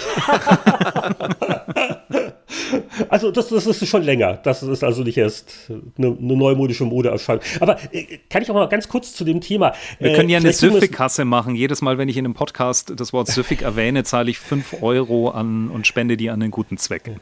Äh, Vielleicht können wir eins in der Runde rauskriegen, die Ursprünge des Wuselfaktors, weil dieser Begriff ist jetzt geadelt worden in Anno 1800, gerade erschienen, im Optionsmenü. Kannst du wirklich den Wuselfaktor einstellen? Ah, wie schön. Also wie, wie zahlreich, äh, ne? also wie viel Leben ist da halt und fordert deine Hardware bis zum äh, letzten Taktzyklus. Wer hat's geprägt? Ja, genau, das ist die Frage. Ich, ich bin mal nicht ganz sicher. Ich bilde mir schon ein, das kommt aus der Powerplay-Ecke, aber ich kann es nicht beschwören. Und ich hatte mal gedacht, vielleicht haben wir damit schon bei, bei Lemmings angefangen, aber ich habe jetzt wirklich keine, keine Quelle gefunden. Es ist entweder Lemmings oder Siedler, das erste. Hm. Beides Amiga-Spiele. Also, äh, aber äh, Ich würde mal eins auf davon war's. Oder tippen, ehrlich gesagt. Ich glaube, ich hatte sogar mal im alten Lemmings-Test nachgeguckt, und da war es aber noch nicht drin. Also die Siedler-Theorie, aber, ähm, Dann ist die Siedler-Theorie vorne, ja. aber ich, ich, ich habe den Verdacht, das wäre da bei uns in der Redaktion gewachsen, aber ich, ja, aber ihr habt jetzt auch keine definitive Antwort darauf. Nee. Okay. Also das, das Süffig ist ein Locker. Äh, der Wuselfaktor, die Redaktion Powerplay kollektiv übernimmt die Verantwortung. Und das butterweiche Scrolling? äh, wo ist einer von uns beiden wahrscheinlich? Der Wuselfaktor hat im Übrigen einen Wikipedia-Eintrag. Da steht es aber auch nicht drin. Der Wuselfaktor beschreibt eine imaginäre und subjektive Größe zum Vergleich von Wirtschaftssimulationen, insbesondere auf. Doch, ich habe gerade Es gibt einen nachgeguckt. Wikipedia-Eintrag zum Wuselfaktor. Er wurde von PC-Computerspiele-Magazinen wiederholt herangezogen, um den Eindruck wiederzugeben, der beim Herumwuseln vieler Figuren und anderer beweglicher Objekte bla bla bla bla bla bla entsteht. Können wir das jetzt während der Sendung editieren, den Eintrag, dass wir hier die Powerplay-Redaktion, dass das mal ein bisschen, also nicht, nicht, dass andere niedere Hefte in den Verdacht kommen, die hätten den Wuselfaktor erfunden. Ich finde immer wieder beeindruckend, wie in, in, in Pseudo-Wissenschaft-Sprech auf Wikipedia die wirklich sich selbst erklärendsten Begriffe nochmal definiert werden müssen. Aber gut. Aber keine Historie, woher der Begriff kommt. Dann klären wir das zum 20-Jährigen. Zehn Jahre Recherche und eine Doktorarbeit Du später. glaubst, dass da die Erinnerungs, äh, dass die Erinnerungen besser fließen werden in zehn weiteren Jahren? Hä? Husel? Geh weg! So, wollen wir weitermachen hier? Wir haben noch viele Hörerfragen. Ich weiß nicht, ob wir mit allen durchkommen, aber ähm, was mich doch mal interessieren würde, der User Ingo fragt, wie geht es eigentlich Gregor Neumann und wie kommt es, dass er noch nie Stargast bei den Spieleveteranen war? Wer weiß das? Also A gegen Stargast spricht doch gar nichts, oder Heinrich? Also, nee, also vor allen Dingen, also wer es nicht weiß, der Gregor Neumann, ein geschätzter Kollege damals bei Happy Computer und hat immer wieder auch mal äh, bei den Spieletests mitgeschrieben und vor allen Dingen in den alten Spiele-Sonderheften, so der Vorgänger der Powerplay Specials, sieht man viel Gregor. Aber da habe ich einfach keinen Kontakt. Können wir das jetzt mal eine Runde mal rauskriegen? Also ich kann ihn sofort auf LinkedIn anschreiben. Da sind wir seit vielen, vielen Jahren miteinander vernetzt. Er ist weiterhin äh, äh, freischaffend tätig, berät Firmen in allen Bereichen von Medienproduktion. Das hat er ja gemacht. Der war mal eine Zeit lang beim Handelsblatt bis 2001 und äh, seitdem äh, wuselt er da rum. Ha, wie sie wuseln. Aber, aber also der, der, der ist nicht verschwunden. Ihr könnt ihn mal fragen, ob er Lust hat. Ja, okay. Also, ich lade ihn auch immer zu den Veteranentreffen ein, aber bisher ist er nicht gekommen. Okay. Also wir sind uns nicht ganz sicher, ob er uns vielleicht nur meinen will. Vielleicht hat er unangenehme Erinnerungen an die Zeit. Aber eigentlich haben, haben wir, also zu Gregor war es immer sehr entspannt, war immer sehr nettes Verhältnis. Ne? Das letzte Mal, wo ich ihn gesehen habe, da hat er irgendwie bei äh, PD ein Smartphone, das war so ein Heft, das ich mal gemacht habe hier in München, da hat er mitgeholfen, glaube so als Notfeuerwehr, äh, weil ich sonst nicht fertig geworden wäre, war total nett. Und dann habe ich ihn mal abends zu einem Powerplay-Veteranentreffen hingefahren, glaube ich, hier nach Käf Neukäferloh oder irgendwie sowas. Und da verlor sich dann seine Spur. Nee, ich scherze natürlich, aber. Ach, ach Moment mal, ähm, das, das war beim Happy-Treffen. War da, ach, da war Gregor auch dabei? Ja, ja, ich habe ihn, hab ihn hingebracht. Also da, da, da, war ich doch auch dabei, Neukäferloh, wo du das jetzt sagst. Ja, ja klar. Ja? Mit Petra, die ihre gesammelten Powerplay-Bände mitgebracht hat. Wann war das? 2000? Auch wieder ein paar Jahre her. Das ist schon mindestens zehn Jahre her. Ja. Ja, ja. Das ist eher elf bis zwölf Jahre her, denke ich. Jetzt mach mich nicht fertig. Ich hätte das jetzt so eher noch in der. Ach, ist auch schon wieder vier, fünf Jahre her. Nein, nein, Jörg. Okay, gut. Also, äh, danke für den Hinweis. Genau, und falls also, Gregor mithört aus Versehen oder jemand, der ihn kennt, äh, also so auf täglicher Basis mithört, einfach mal anstupsen und also ich, ich würde mich freuen, wenn wir ihn mal in, im Podcast hätten. Ja, also super Anregung, weil wie gesagt, Gregor, das fände ich auch Total super spannend. nett, genau. Ja. Und wir haben ihn damals sicher nicht traumatisiert. Hoffentlich nicht. Das sagst du. Also dieses Treffen, wo Gregor mit dabei war, war Mai 2006 im Übrigen. Tatsächlich. Hm. Ja, Happy Computer Reunion im Mai 2006. Da haben wir nämlich noch ein Foto von Anatol und mir auf, auf der Spieleveteranen.de Webseite. Ah, okay. Da weiß ich das. Cool. Aber, ist ähm, unser, unser Recherchomat im Hintergrund, der alles hier rauskriegt. Ich bin meine eigene Suchmaschine. Arminator möchte wissen, wenn ihr plötzlich den unendlich Geld- und Leben-Cheatcode entdeckt hättet, fürs Real Life, denke ich, meint er, was würdet ihr damit anstellen? Wer mag? Boris? Äh, Weltfrieden, Weltfrieden. Äh, Hunger besiegen. Kann man den ja, kaufen? Gibt, ja, mit Geld kann man alles kaufen. Okay, Dann kaufe ich, kaufe ich einfach alle Waffen und werf sie weg also wenn es jetzt wirklich unendlich Geld und Leben, ja, die Welt zu einem besseren Ort machen, wie auch immer. Ähm, wenn das jetzt so auf, auf mich bezogen ist, ich würde noch mehr reisen, äh, tatsächlich. Das ist ja auch etwas, so zu meinen Redaktionszeiten war ich halt oft in den USA und fand das immer ganz toll. Und ich habe einen gewissen Herrn Langer davon überzeugt, dass Disneyland ein großartiger Ort ist. Aber so. Ich wurde so gezwungen, jetzt kann ich sagen, nach 25 Jahren, ich bin da nicht freiwillig hingegangen. Nein, war super, alles gut. Kaum, dass wir durch diesen ersten Tunnel durch waren, hast du die Biel gegrinst und ich wusste, ich müsse das Geld nicht wiedergeben. Das war nämlich eine Wette zwischen Jörg und mir, das war eine E3, äh, dass ich sagte, es wird dir gefallen. Und Jörg sagte, nein, kann er sich nicht vorstellen. Du kriegst das Geld von mir wieder. Ich zahle, äh, wenn es dir nicht gefällt. Und dann gehen wir auch gleich wieder raus. Ja, ähm, nee, mehr Reisen. Ich äh, war zum Beispiel letztes Jahr in China. Ich war das, äh, war äh, Ecuador, Galapagos und ähnliches. Ich habe also wirklich äh, einiges von der Welt jetzt gesehen. Ja, ich weiß, meine CO2-Bilanz ist dadurch grausam inzwischen.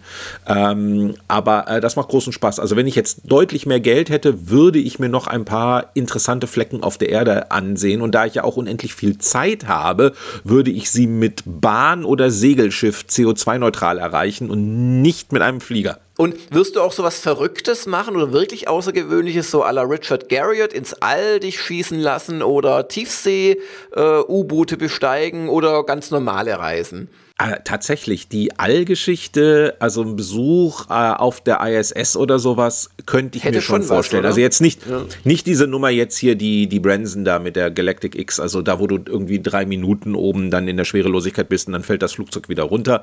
Das eher weniger. Aber tatsächlich so, also ähm, ich möchte jetzt nicht mit dem Alexander Gerst tauschen und da äh, sechs Monate da oben verbringen, aber mal so zwei Tage auf der ISS. Ja, wenn ich mir das kaufen könnte, würde ich das machen. Das finde ich ganz toll. Aber aufpassen, welche Knöpfchen du drückst nach dem Motto, kann ich bei den Experimenten helfen? Und dann Flammen. Ne? Ich weiß das besser, gehen Sie ja mal weg. das kann man beschleunigen.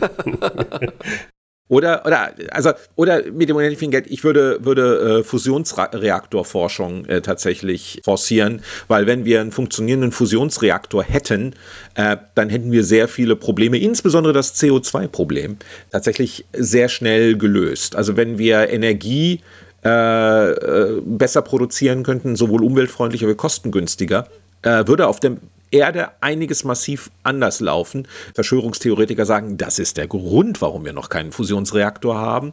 Ähm, aber da sind ja gerade sehr viele private Firmen mit absurden Konzepten, ähm, wie also äh, flüssiges Kupfer, das das Magnetfeld bildet und was weiß ich was. Also da gibt es ganz interessante Ansätze und es könnte sich tatsächlich zu unseren Lebzeiten ergeben, dass es Kernfusion gibt. Und das wird wirklich spannend. Also da würde ich Geld für geben, wenn ich es hätte. Dann würde ich sagen, forscht mal.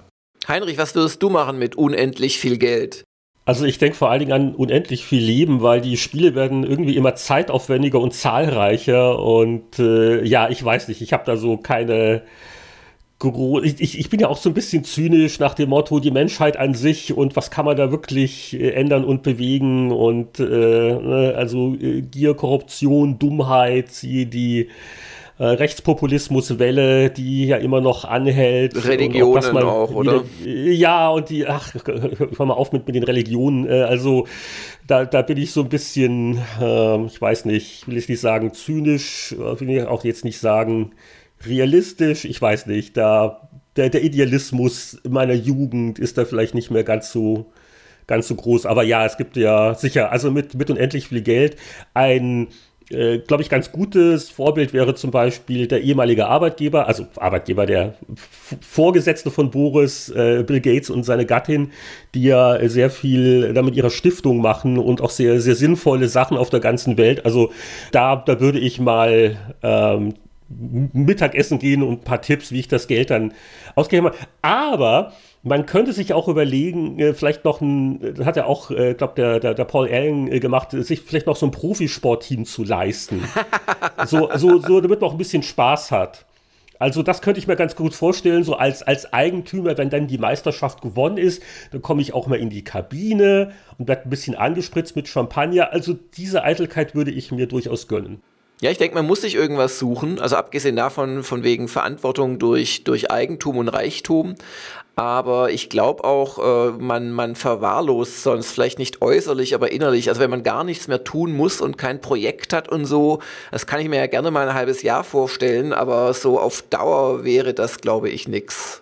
Ich weiß auch nicht, ob man unendlich leben möchte, ehrlich gesagt. Also es wird dann irgendwann, glaube ich, recht öde alles, weil man alles schon, guck mal. Das ist so ein bisschen, bisschen wir, Highlander wir, jetzt, oder? Ja, ja, ja, ja, wir, wir, wir haben doch schon hier so, ach, alles schon gesehen, alles schon gehört, bäh, bäh, bäh, bäh, und überlegt mal, wie das dann 500 Jahre weiter ist und was für ein fantastischer Gesprächspartner man dann ist für die anderen. Highlander, die, die letzten überlebenden Spieleveteranen treten dann zum Schwertkampf an. Genau. Nein, zum, zum YouTube-Duell, oder? Genau. Anatol, du konntest jetzt die längste Zeit über diese schwierige Frage nachdenken. Da kommt jetzt sicher die beste Antwort. nee, ich glaube, ähm, ähnlich wie Boris, es muss was ähm, getan werden. Äh, die Art und Weise, wie heute die Welt läuft, funktioniert vielleicht noch mal 10, 15 Jahre, aber so können wir das unseren Kindern einfach nicht übergeben. Das heißt, ich würde auch schauen, dass in Sachen Klimawandel äh, mit unendlichen Ressourcen einfach mehr gemacht wird Ähm, ansonsten mein persönliches Leben würde ich gar nicht momentan ändern wollen. Ich fühle mich momentan eigentlich genauso ähm, richtig da, wo ich bin. Ich würde mir vielleicht die Hälfte meiner Zeit nehmen, um einfach pro private Projekte mehr zu machen, äh, mein Yoga voranzutreiben und diese ganzen, äh, die Musiksachen voranzutreiben. Aber ansonsten, es ist äh, heute einfach wichtig geworden, sich um alternative Ideen, auch Technologien oder vielleicht auch alternative Moralvorstellungen mehr Gedanken zu machen, als es, sagen wir mal, noch in den 80er Jahren war. Da war alles noch irgendwie ganz lustig und spaßig, hatte ich so das Gefühl. Nur, mh, mm, wenn du Kinder hast, ändern sich ohnehin noch mal eine ganze Menge Sachen in deinem Leben. Und ich sehe meine Tochter, die relativ häufig zu diesen Friday for Future Events geht, auch in den Ferien, weil sie auch selber sehr stark daran glaubt. Ich glaube, dass dann eine neue Generation einfach Unterstützung von uns alten Knackern braucht. Und da würde ich mich freuen, wenn ich da helfen könnte. Jo, Jetzt ist eigentlich, jetzt, jetzt, jetzt ist ein Pathosgrad erreicht durch all unsere Antworten, dass es schwer ist, wieder zu den irdischen Punkten zurückzukehren. War der moralische Höhepunkt der heutigen Sendung. Aber äh, es kommt natürlich die kalte Dusche mit einer ganz normalen Frage, um Gottes Willen keine schlechte, von Bouillon. Äh, hättet ihr heute noch den Weg in die Branche gefunden oder war das damals einfach genau der richtige Zeitpunkt? Heinrich, würdest du, also wahrscheinlich ist gemeint, wenn, wenn man jetzt noch mal jung wäre oder so, äh, würdest du heutzutage, keine Ahnung, YouTuber werden? Was, was glaubst du? Also, ich glaube, es ist wahrscheinlich ähnlich eine Lotteriesache wie damals, weil das, glaub, glaub, wir alle sind da ja äh, reingestolpert und zum richtigen Zeitpunkt am richtigen Ort, aber sehr viel Glück auch dabei und dann Gelegenheiten wahrnehmen. Und ich weiß nicht, also heute kann man natürlich sagen, äh, es gibt auf der einen Seite viel, viel mehr Anführungszeichen Konkurrenz, auf der anderen Seite gibt es auch viel mehr Kanäle und Selbstverwirklichungsmöglichkeiten. Also ich, ich glaube, dass äh, ich schon auf jeden Fall versuche, hätte als junger Mensch heute, sei es halt jetzt über äh, Videos oder halt dieses, diese Pod, wie heißen sie gleich wieder, Cast-Dinger, dieses moderne Zeug, was zu machen. Aber der große Vorteil, den wir halt damals hatten, ist, wir sind halt in Anstellungsverhältnisse gerutscht, konnten also das ja. mit einer Bezahlung machen, ja, ne? ja, also diese Sicherheit und natürlich auch die äh, etwas erfahreneren Kollegen, die einen ein bisschen zumindest was beigebracht haben. Also von daher äh, gibt sicher heute auch Wege, aber es war damals schon eine besonders glückliche Konstellation. Ja. Das ist ein guter Punkt. Ähm, ich denke nämlich zum einen war es damals wirklich, äh, also die, die Hürde war vielleicht erstmal größer. Du wurdest quasi aktiv ausgewählt, statt einfach selbst anzufangen zu publizieren. Aber gleichzeitig war es dann auch viel einfacher, ähm, wenn du gewählt wurdest. Also so als junger Redakteur bei PC Player hattest du erstmal, äh, ja, hattest äh, ein Dach über den Kopf, mal blöd gesagt. Während heute müssen sich ja die ganzen YouTuber da wirklich erstmal aus eigener Kraft hocharbeiten. Das das Fiese ist natürlich, dass man dann auch heutzutage immer nur die Erfolgreichen sieht, also ob das Bibis Beauty Place oder was.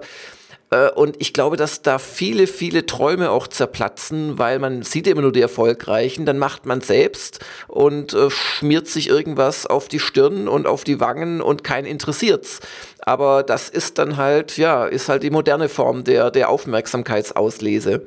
Damals wie heute eine gute Weisheit ist, lernt was ordentliches, auf das man zurückfallen kann. Also ich glaube, in die Spielebranche würden wir heute mit Ausnahme von Boris alle nicht mehr reinkommen, weil wir alle nicht coden können. Und wenn du nicht coden kannst, brauchst du innerhalb der Branche selber überhaupt nichts mehr zu tun oder nicht ein super gutes, vernünftiges Verständnis von Coding hast. Ich habe super Basic-Programme geschrieben auf dem C64. Da konnte ich meinen Namen auf dem Bildschirm hm. anzeigen. C, so. 10 Print Hallo Welt 20 GoTo 10, oder? GoTo, genau.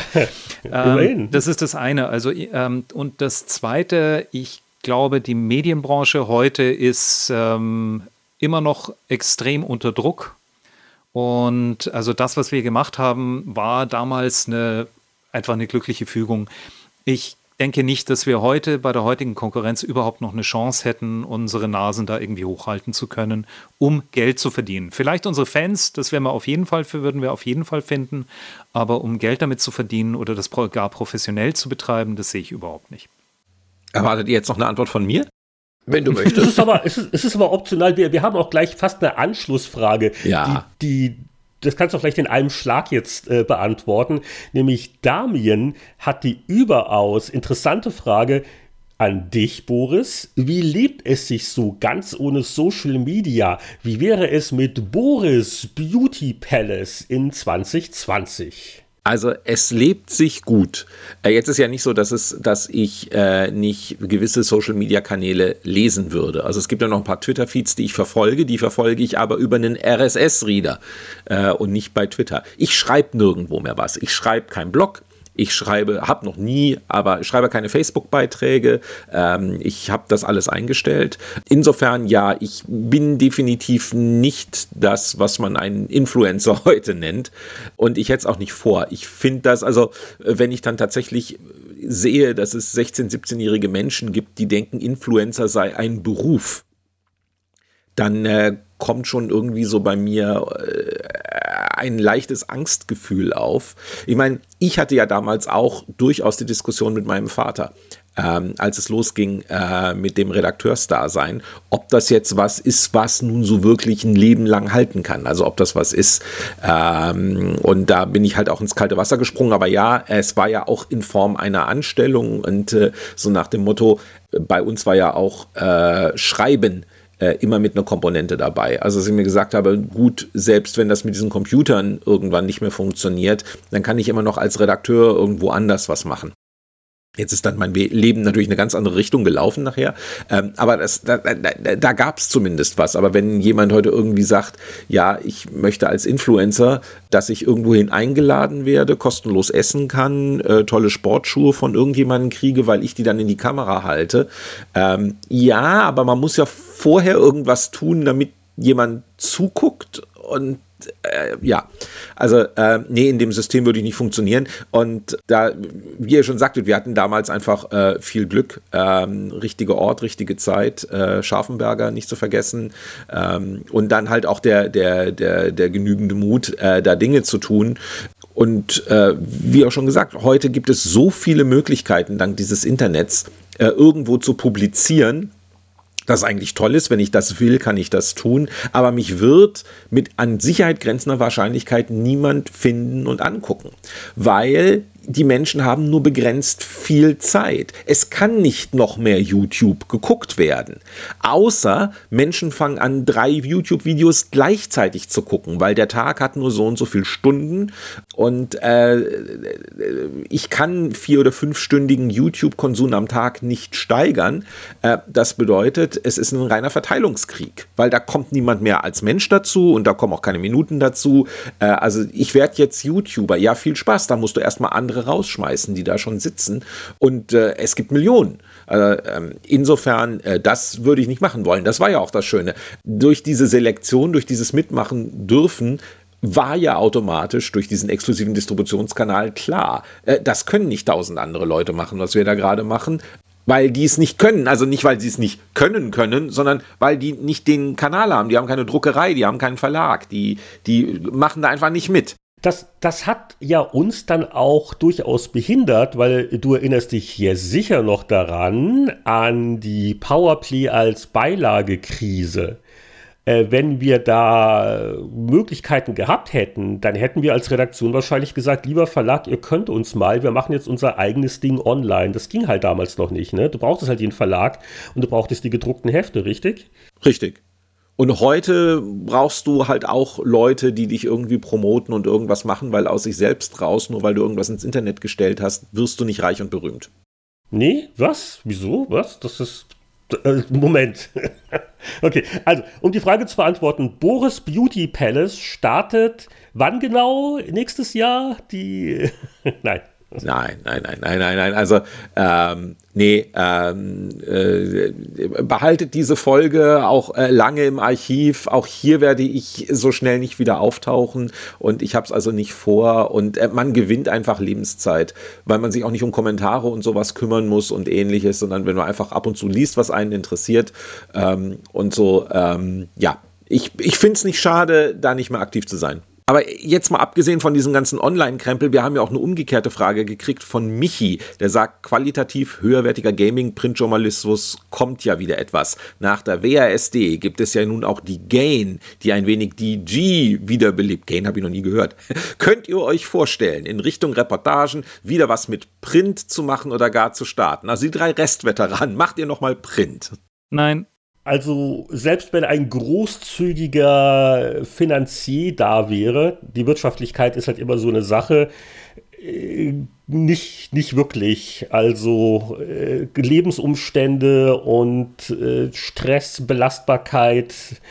Und, und gut, bei, bei, bei mir kommt halt dazu, dass ich halt ganz glücklich hier auf Vancouver Island sitze und sehr schwierig. Also wie gesagt, wenn, wenn irgendwie der reiche Gönner kommt und sagt, hier, hier ist das Budget, ich finanziere das jetzt, äh, fünf Jahre garantiert, äh, tut euch mal selbst verwirklichen, dann können wir sicher noch mal drüber reden. Und wenn dann andere geschätzte Kollegen mitmachen, dann lasse ich mich dazu gerne überreden, aber ja, Wahrscheinlichkeit gering geht mir ebenso. Ähm, ich publiziere jetzt inzwischen nur noch digital und ich bin auch ganz happy, dass ich das mache. Du erreichst einfach eine eine wesentlich größere Zielgruppe und wenn du es dann noch auf Englisch machst, dann verzehnfacht sich einfach diese Zielgruppe und auf die Art und Weise kannst du zumindest sicher sein, dass du überlebst. Und wenn ich mir anschaue, wie unter welchem finanziellen Druck ähm, Redaktionen heute bei Großverlagen stehen und wie hart das für selbst etablierte große Medien geworden ist, überhaupt noch irgendwie einen Schnitt zu machen, wird es ganz, ganz schwierig, weil dann fängst du nämlich an, Kompromisse zu machen.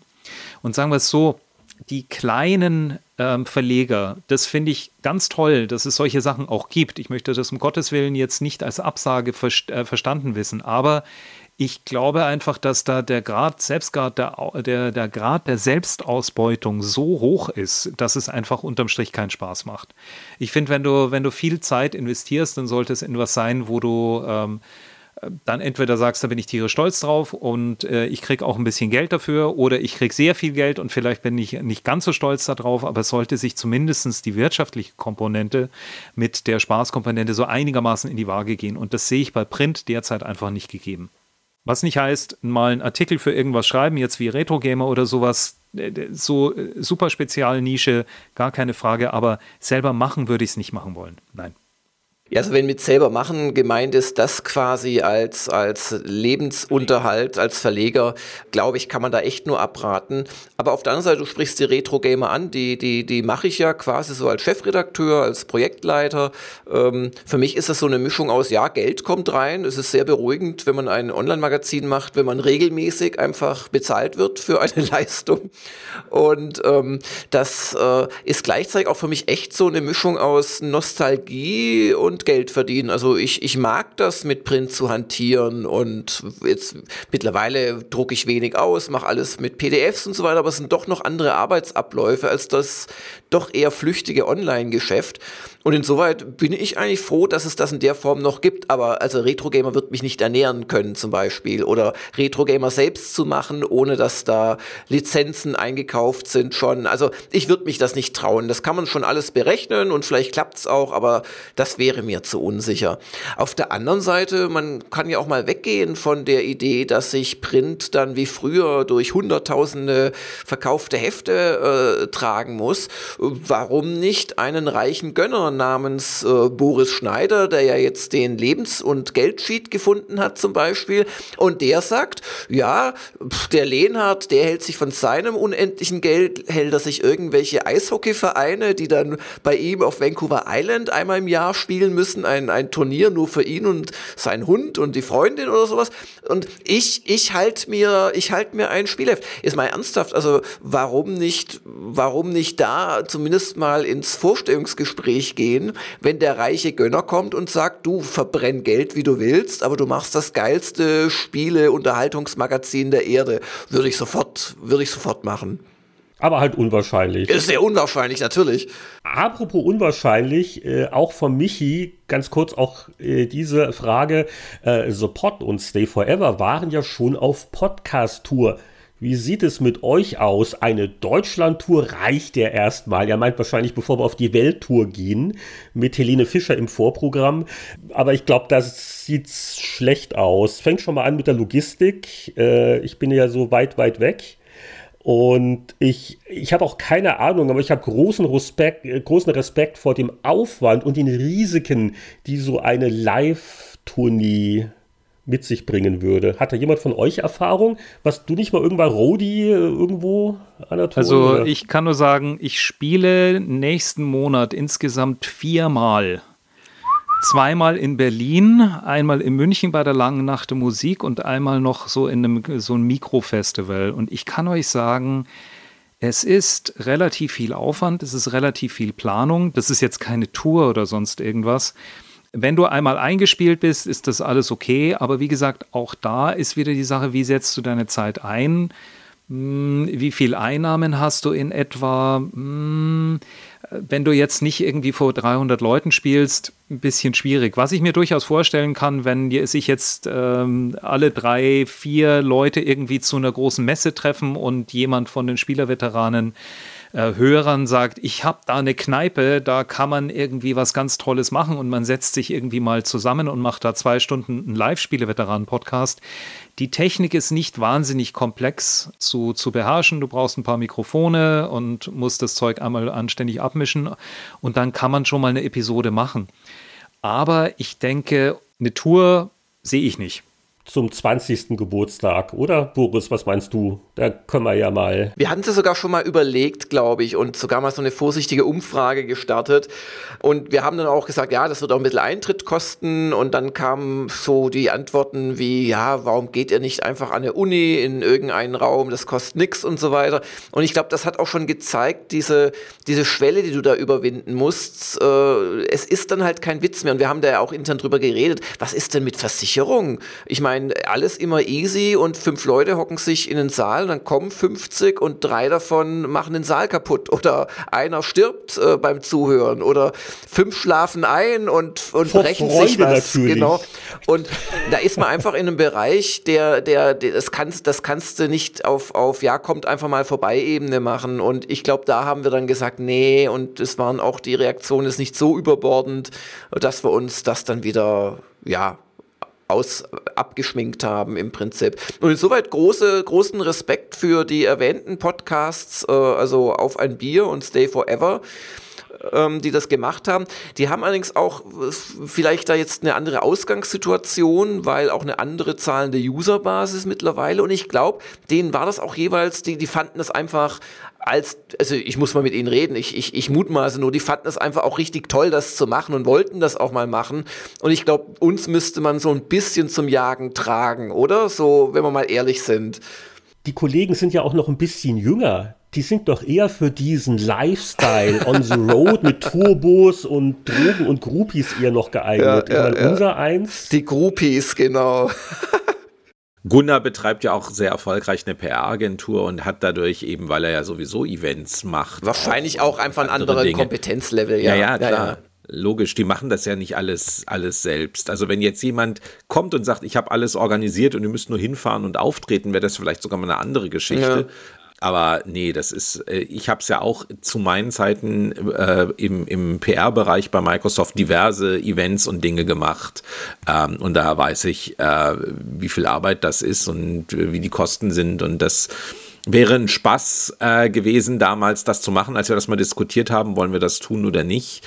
Aber da hat die Realität uns sehr schnell eingeholt. Das ist einfach nicht machbar, also zumindest nicht nebenbei. Ja, und dann gucke ich mal unauffällig auf die Uhr. Ich schlage vor, dass vielleicht äh, Boris noch mal vielleicht noch eine Frage sich noch rauspickt, aber so langsam, aber sicher. Ich habe ja schon gerade gesagt, das sind alle nicht mehr die Jüngsten, ne? brauchen unseren Schönheitsschlaf. Wollen wir die Hörerfragen abschließen? Vielleicht noch eine Anmerkung von mir. Es ist natürlich jetzt nur ein Bruchteil drangekommen. Und äh, wir bitten da um Verständnis, aber wir haben jetzt vor allen Dingen auch ein bisschen geguckt, Sachen, die so alle in der Runde ansprechen und den einen oder anderen Rest aus dem Fragenangebot werden dann Jörg und ich im Laufe der nächsten Episoden noch abarbeiten und dann die Antworten von Anatol und Boris frei erfinden. Nein, okay, aber äh, haben wir noch eine für die Runde? Dann nehme ich noch eine äh, an euch äh, und halte mich selber zurück. Christian hat noch so eine interessante Frage gestellt, wo ich auch gestutzt habe. Ich hätte auch eine Antwort.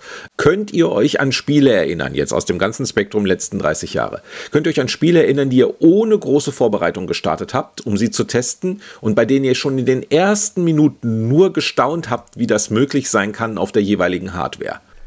Oh, gab sicher einige. Äh, Boris, willst du nicht gleich? Du hast doch eben gesagt, dir fällt was ein. Das erste Mal, wo ich gesagt habe, wie geht das? Das kann nicht sein. Nebulus auf dem C64.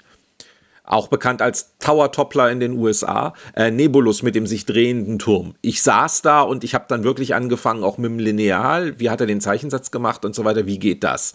Äh, das, das war mir völlig unklar, wie das geht. Starglider fiel mir ein. Das war auch so ein Klappe-Runterfall-Spiel damals auf dem Atari ST. Das ist das erste noch, ne? Mhm, wo das genau, noch durchsichtig war. Ein schreckliches war, Spiel Vektor. eigentlich, aber ähm, es war eine der geilsten Atari ST-Demos, die ich damals gesehen habe.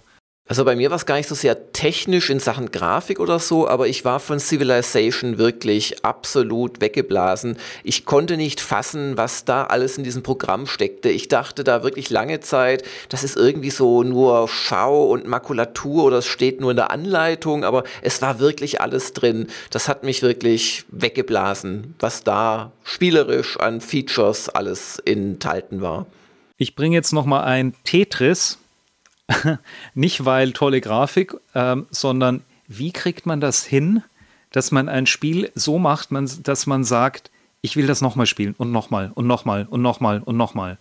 Das war für mich einfach eines der, der Spiele. Ich kann mich erinnern, als das angekommen ist in der Happy-Redaktion, es hat auch keiner mehr geredet. Wir saßen in unserem Zimmer zu dritt und jeder hat Tetris gespielt. Und zwar von 10 Uhr bis um halb acht am Abend. Und dann haben wir erstmal aufgeguckt. Na, na, na. Doch, das, das also, ging ohne, ohne Pause. Ohne Pause, das Heinrich. Doch nicht ohne Pause. Lassen, haben wir? Ja, haben wir. Ohne Pause. Das war, das war echt ein besonderer Tag irgendwie. Also in der Powerplay-Zeit fallen mir spontan ein so Sachen wie Marble Madness auf Amiga, also das erste Spiel, das so ein bisschen die Versprechen äh, eingelöst hat, die die Amiga-Hardware immer äh, gegeben hat. Äh, einfach die, ja, die, der Sound allein und Mausbedienung und wie schön bunt das alles war.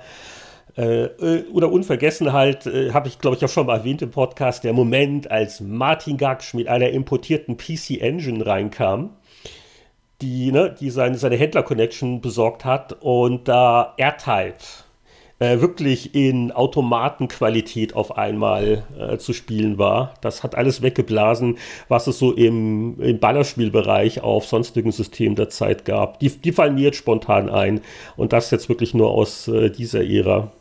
Elite. Wie packt man 4096 ja, ja, ja, Universen in 64 Kilobyte oder 48 oder wie viel es waren? Und zwar ganz konkret das erste Mal, wo du die galaktische Karte aufgerufen hast. Genau. Das war dann nur ein Sektor. Das diese vielen kleinen Punkte gesehen. Genau. Und das war so unvorstellbar, dass du da überall hinfliegen konntest. Völlig egal, dass es überall gleich aussieht, aber. Lave und Lesti, sage ich nur. ja. Ja, aber auch wenn man dann wusste, wie es funktionierte und dass das alles eben äh, prozedural generiert war irgendwie, wie, wie viel lustige, aber oft auch einfach passende Beschreibungen in diesen Planetentexten ähm, waren, weil das war, also 4096 Punkte irgendwo hinsetzen war ja das eine, aber jeder Punkt hatte ja ein politisches System, eine, eine Regierungs-, äh, eine, eine, eine Handelsstärke, hatte bestimmte Güter, die immer dieselben Preise hatten, äh, hatte, hatte diese Texte. Das war wirklich ganz ganz beeindruckend. Oder die Eröffnungssequenz, die Eröffnungsfeier vom ersten Summer Games auf C64, diese Animationen und die Brieftauben und so, das hat damals auch sehr beeindruckt.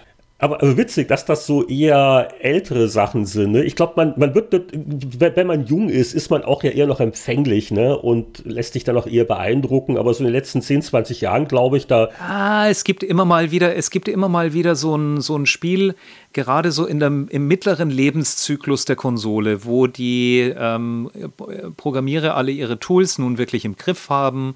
Und da beginnt dann einfach die cinematische Qualität entweder von Zwischensequenzen oder von, ähm, von dem Spiel selber einfach so abzuheben, dass du sagst, boah, das ist aber richtig gut. Wenn das jetzt im Fernsehen wäre, könnt ihr euch noch an die Tennis-Simulation auf der PC-Engine äh, ähm, erinnern, wo jemand reinkam und irgendwie gesagt hat, ist das jetzt Fernsehen oder nicht? Ja, gut, bei, bei Tennis auf einem alten, verschwommenen äh, Fernseher hast du auch nicht wesentlich mehr gesehen. Also es gibt so einen, so einen Präsentationsbonus, finde ich, ähm, den manche Spiele einfach haben, wo du sagst, wow, das sieht aber erst nochmal richtig gut aus. Ich habe noch den perfekten Rausschmeißer auch vom Christian. Einmal reihum. Jeder bitte einen Satz aus einem Spiel zitieren, der die Spielewelt nachhaltig geprägt hat.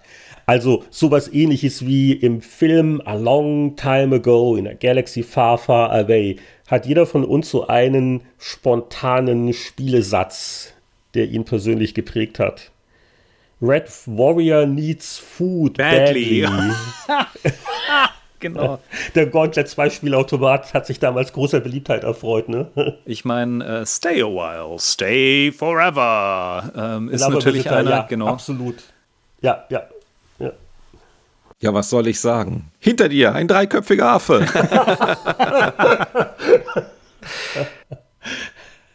Also ich, ich kann mich noch erinnern, also ich hätte auch Stay a While genommen, aber ich kann mich noch erinnern an Gold Runner, als ich am ersten Abend, wo ich bei einem Bekannten den Amiga 1000 war das noch, quasi in Aktion erleben konnte, obwohl das Gold Runner war ja, glaube ich, ein Atari ST-Spiel, aber war halt meine erste Begegnung mit diese Sprachausgabe. Und ich fand dieses Groß-Sprite-Action-Spiel, das ja gar nicht so toll war, fand ich allein deswegen unglaublich faszinierend. Und ich wollte sofort einen Amiga haben, so in Sachen, warum es wegweisend für mich war. Ich gebe noch mal einen aus, der mich, was mich echt umgeblasen hat, auch noch. Entschuldigung, das hängt irgendwie gerade für mich zusammen. Das war Shades von Chris Hülsbeck. Kennt ihr das noch? Das war sein, sein Demo-Ding, was damals die 64er veröffentlicht genau. hat. Genau. Wenn du das abgetippt hattest, das war für mich der erste Punkt, wo ich gesagt habe: Boah, man kann echt schöne, emotionale, coole Musik auf einem Computer machen. Und das hat mich damals echt umgeblasen. Hat jetzt nichts mit einem Satz zu, zu tun, aber ist einfach so ein, äh, das war für mich ein total prägendes Erlebnis. Und ein Ehrenplatz natürlich für den schönen Satz, Willkommen beim Spieleveteranen-Podcast. Seit nunmehr zehn Jahren ein ganz besonderer Dank an, ja, an unsere Stammmannschaft, dass wir das geschafft haben. Zehn Jahre weiser, nein, wie hieß das nochmal? Älter. Zehn Jahre älter auf jeden Fall. Klüger. Also, ja, mehr oder weniger. Anatole Boris, super, war, war toll und war, waren auch wirklich witzige Fragen. Also unsere Hörer, die sind, die sind gar nicht verkehrt. Ich ne? wollte gerade sagen, danke an die Hörer für die guten Fragen. Das war sehr spannend. Und in zehn Jahren dann, ja, wie gesagt, die Rollstühle, aber das äh, schauen wir mal, wie, wie agil wir da noch sind. Und äh, wollen wir euch langsam wieder in die äh, oberbayerische Nacht entlassen. Mein Magen knurrt. ja, Der meine auch. Mit, oh, hungrige Veteranen sind gefährliche Veteranen.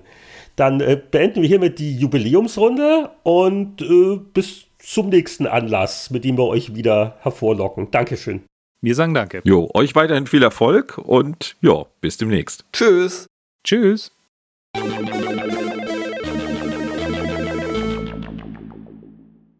Endlich sind die Gäste wieder aus dem Haus und nur noch wir sind. Nein, das war natürlich jetzt eine sehr schöne Runde, viele, viele Fragen.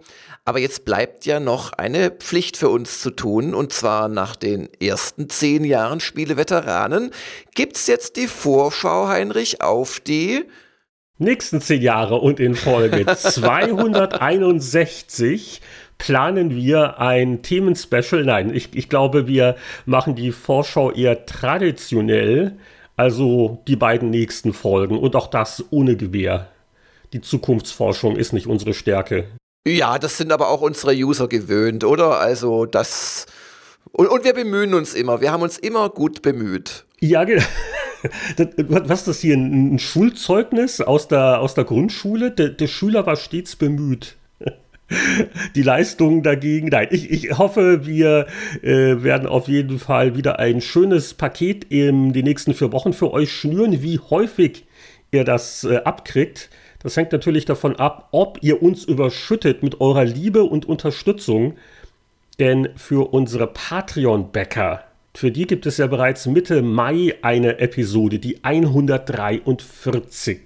Ja, in der 143 ist dann der Rest der oder ein guter Teil des Rests der Fragen fällig. Wir konnten ja wirklich, wir haben uns bemüht, wir haben viel vorgelesen, wir haben auch geguckt, dass möglichst viele unterschiedliche User zu Wort kommen, aber ihr habt einfach zu viele gute Fragen gestellt und darum werden wir in der Patreon-Folge da versuchen, weitere zu beantworten. Und übrigens, wir haben natürlich auch geguckt, dass wir die auswählen, die sich auch gerade an den lieben Anatol und den Boris äh, richten. Das habt ihr wahrscheinlich auch gemerkt in der letzten Stunde.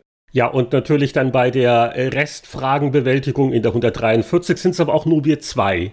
Aber ja, genau. Ja. Ich glaube ich glaub aber, das war klar, oder? ja, ich wollte es nur zur Sicherheit gesagt haben, damit es da keine Tränen gibt.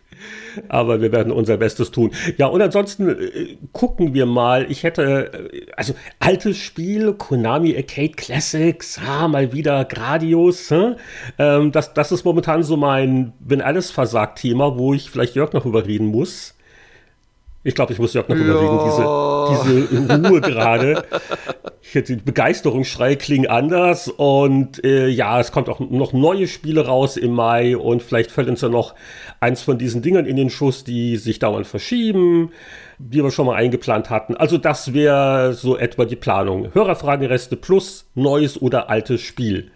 Und dann auf jeden Fall für alle Hörer gibt es Ende Mai eine Episode, die 144. Die 144 ist noch in so weiter Ferne, dass ich sie kaum am Horizont zu sehen vermag, aber eines ist eigentlich gesetzt und das ist eine weitere Zeitreise. Das ist ja mit einer eurer Lieblingsrubriken und ähm, mir gefällt die auch immer. Bis auf, muss ich sagen, Heinrich, so den, die, die, die zweite Hälfte, die dann exklusiv für die Happy Computer Schrägstrich äh, äh alte Powerplay gedacht ist, weil ich da so selten zu Wort komme. Hälfte. Das ist ja, das ist ja nicht mal ein Viertel. Weil wenn du dir mal die Timecodes aufmerksam anguckst von der, was war es, 141 mit der letzten Zeitreise, äh, doch fast die Hälfte der Zeit geht für die Games da drauf. Liegt natürlich auch daran, dass wir da beide zusammen am Heft gearbeitet haben. Da, fallen auch mehr lustige Geschichten ein. War natürlich auch vor 20 Jahren eine sehr spannende Zeit.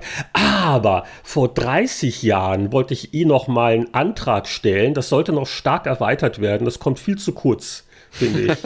Sehr, sehr knappe Redezeit. Also, du, du willst quasi dann auch irgendwann jetzt demnächst die ASM äh, einführen und oder, oder was schwebt dir vor? Ja, wenn man da, äh, du, also ich, da, da haben wir sicher viel zu lachen, wenn wir so ein paar alte ASM-Zitate äh, noch einfügen. Das ist immer sehr lustiger.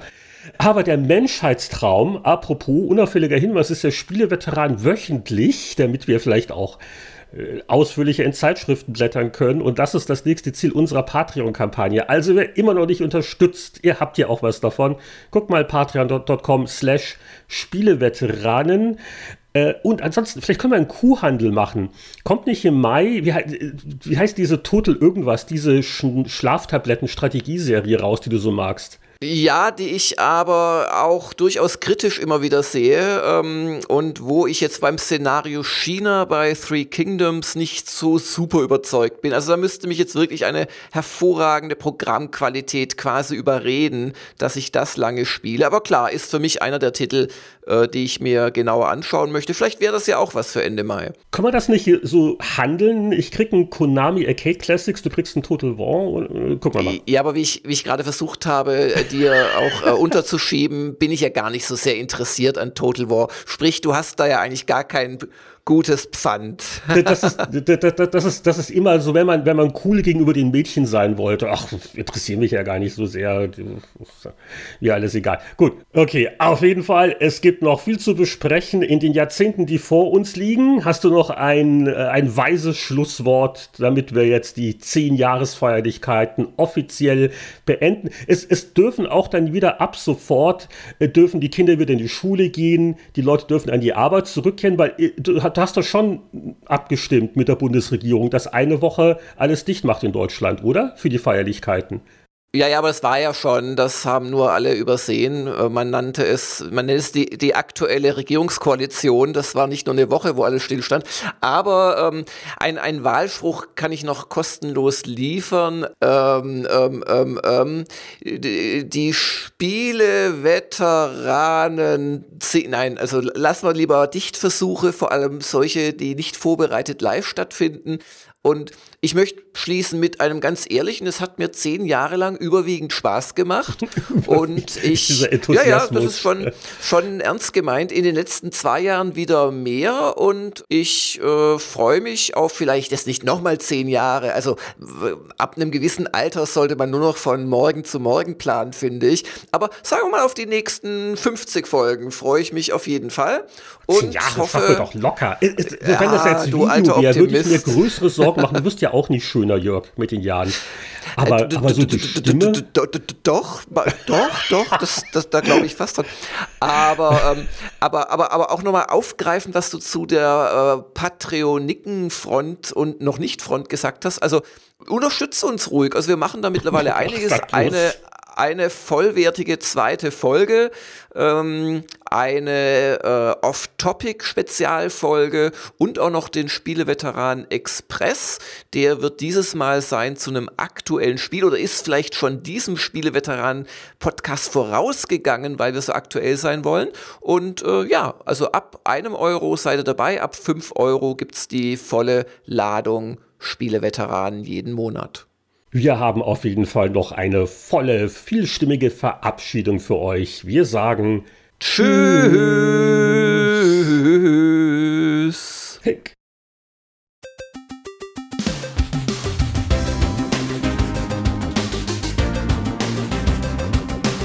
30 Minuten und 15 Sekunden dauerte vor rund 10 Jahren der erste Spieleveteranen-Podcast. Wir sind ein bisschen geschwätziger geworden, aber äh, dank eurer Fragen war es, glaube ich, auch sehr interessant in der Geburtstagsrunde. Ja, wir hören uns dann in äh, vier Wochen wieder, beziehungsweise in zwei Wochen, falls ihr zu den Patreon-Unterstützern gehört, die unsere zusätzlichen Folgen empfangen können.